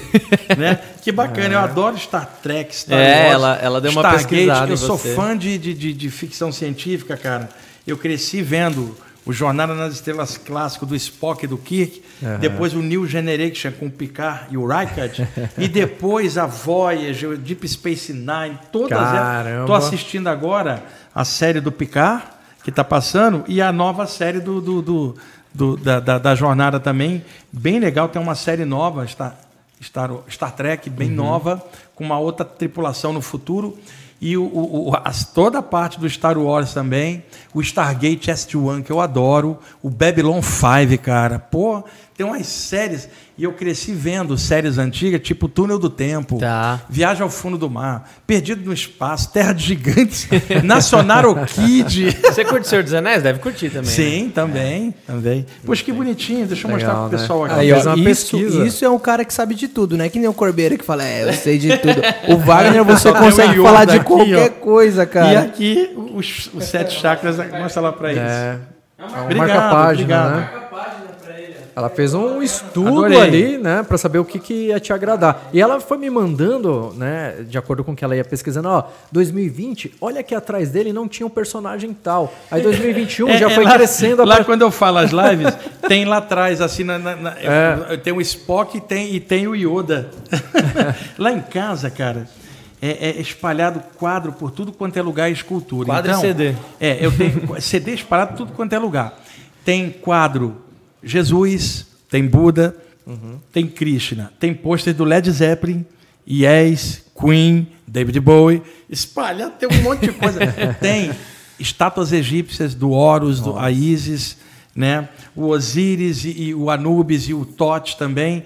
Tem estátua do Iemanjá, tem da Oxum. Lá em casa, cara, é bem universalista. Eu Universalista. gosto de muitas coisas. Agora, legal. veja um detalhe: tem uma estátua que ela fica em cima de, um, de, de, de uma banquetinha na sala, que é o Oxalá, negro, segurando um, um estandarte branco assim, meio curvado. Há anos eu estava em Salvador e essa loja, inclusive, fechou, nem existe mais. Estava esperando o voo para São Paulo e, ti- e lá tem várias lojas que vendem para turistas as estátuas das divindades lá afro-brasileiras. Eu olhei para a estátua do Oxalá, ela me atraiu, cara. Algo me atraiu nela. Eu olhei vou comprar. Aí trouxe ela desse tamanho. Eu coloco ela na sala, aí alguém vai falar, mas você ficar pegado na estátua? Não, aquilo é apenas uma estátua. Não é esse o caso. Então, qual é o caso? Eu estou vendo que a estátua está curvada e ela representa Oxalá. Quando eu olho para a estátua e vejo Oxalá curvada, eu falo: se até Deus se curva, por que, que eu não vou curvar minha cabeça? Então, para mim, não me interessa a estátua, é aqui que ela me leva a pensar. É isso que eu ia falar, coisas que te trazem. Então, seja qual- Queen, seja. Exato, então a arte funciona nisso, trazendo pintura, escultura, que você olha e te lembra de algo. Por isso, quem trabalha com arte não pode veicular treva. Porque vai causar treva em quem olhar. A arte tem que veicular cor, beleza, o lúdico.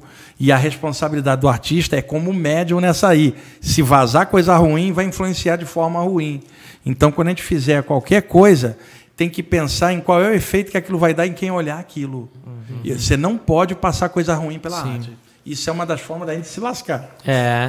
A energia imantada ali é. A gente coloca energias em cima daquilo que a gente está produzindo Isso, por uma perfeito. outra pessoa. né? E isso pode ser curativo. A pessoa pega, aquela energia passa para ela e ajuda. Por isso que o estrogonofe da minha mãe é o melhor do mundo. Porque Opa. tem o amor Tem dela. o Tem o amor. da... Tá certo, tá certo. É gostoso demais, mas pra mim é mais ainda. Você vai, você vai autografar pra mim esses dois, tá? Deixa eu só ler a última Fazer pergunta a aqui. tietagem aqui.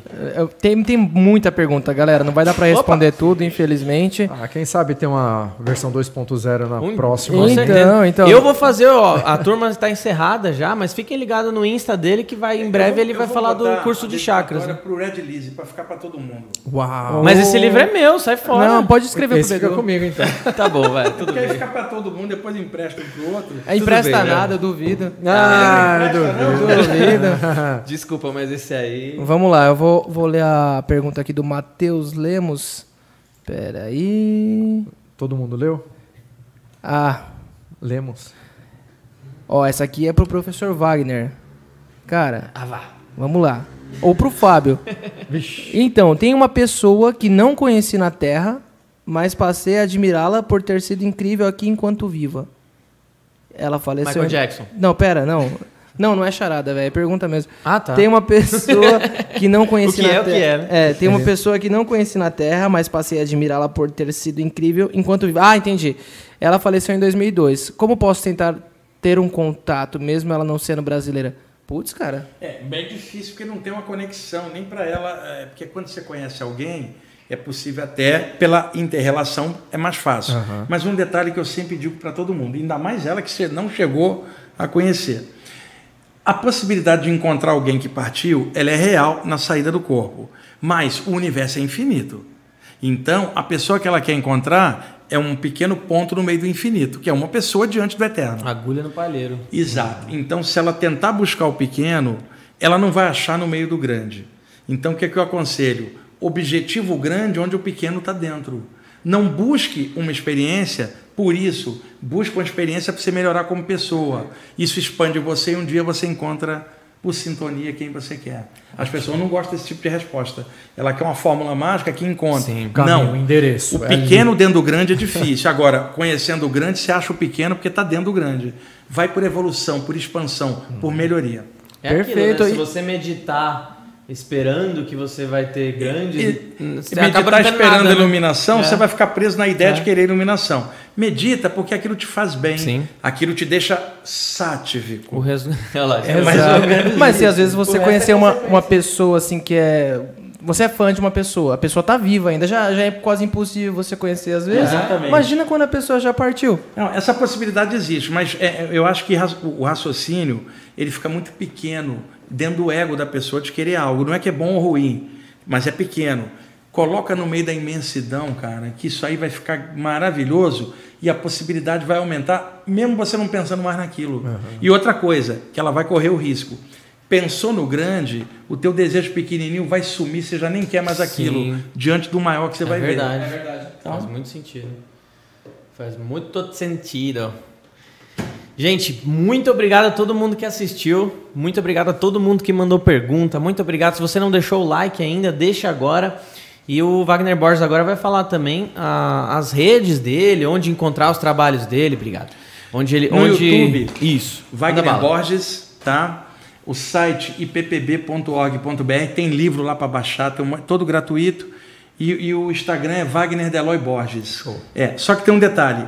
Eu trabalho com muita gente, né? Você viu atendendo antes aqui. Sim. Então, eu não tenho como ter atendimento individual. Muita gente procura, não, não dá tempo, cara, de eu individualmente responder pergunta. É muita gente. Você sabe, na minha, todo dia tem uma live, tem um Sim. Eu estou voltando agora para o presencial também, vai me diminuir o tempo. Então, às vezes, o pessoal manda pedindo um contato, o Diego, meu amigo, responde, o pessoal fica danado com ele. Gente, eu não tenho como fazer atendimento individual, não é porque eu não quero, não dá tempo. Eu mexo com 600 pessoas em média por semana. Caramba. Entre os vários grupos que eu tenho, os livros que eu faço, as editoras que eu trabalho, não tem como, cara. Eu prefiro trabalhar no coletivo, fazendo isso aqui. A gente está aqui o quê? Umas duas horas e pouca, três horas? É, quase três horas. Então, e isso é uma doação de tempo Sim. com informação.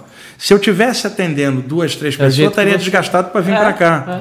Então, a- eu ajudo compartilhando informação. Tete a tete, eu não tenho como fazer isso. Sim. Eu já fiz muito, inclusive. Hoje não dá mais tempo. Então, peço a vocês compreensão. Pega informação no geral, mas no particular eu não tenho como. Mas, Vai no canal dele, os vídeos tudo de uma hora, Davi, uma hora e meia, duas exato, horas. Dá pra você baixa ouvir. os livros lá. Sem contar, todo domingo tem programa, né? Então, Vai enriquecer não tem, muito, não tem né, falta de Wagner Borges, E não. às vezes quando eu falo isso que não dá tempo, o pessoal pensa que eu sou inacessível. Nada, eu saio de bermuda na feira. Eu sou do mesmo jeito que vocês estão vendo aqui, converso com todo mundo. Mas é o volume de gente, cara, por e-mail, Sim. pelo Instagram, é uma enormidade, cara. E todo mundo querendo uma atenção. Eu não tenho como fazer não, mas- isso. Mas é a forma que você consegue contribuir, né? É, é essa aqui. Obrigado, Wagner. Cara, Então, foi especial valeu. demais esse episódio, de verdade. Sou seu fã de carteirinha, então talvez tenha ficado claro. E muito obrigado a todo mundo que assistiu. Espero que a gente faça a parte 2 mais pra frente. O Wagner vai Tomara. voltar com Tô tudo. E conta já. comigo na, na, na- na- no, gru- no próximo grupo da- do, do curso Do de chakra. chakras. Mais pra Estarei frente, lá. A gente combina uma outra, mas só lá de julho pra frente, porque Não. até junho eu tô com Tranquilo. agenda cheia de lives, cara. É um monte, eu não dou conta. Tranquilo, a Meu casa é amigo, sua. muito obrigado. Eu, com certeza eu entrei aqui uma pessoa, tô saindo outra. Oh, que né? bom, pô. Já teve uma evolução enorme, cara. Você expande a sua mente de uma forma que agora eu tenho mais perguntas. Ah, sim, isso é bom. Isso que eu ia falar, é bom. E outra, com- à medida que a gente vai ampliando as coisas, mil perguntas vão surgir. Isso é legal, cara. Nunca você Isso pode é achar que sabe ótimo. tudo. Tem que estar sempre. Minha mente ganhou espaço. Isso, pra exatamente. a, eu a mente é igual paraquedas, tem que estar aberta, senão você cai. É? Exatamente. Boa, boa, Boa. Obrigado, pessoal do chat. Fiquem todos com Deus. Um abraço do Beduzão Tchau, e pessoal.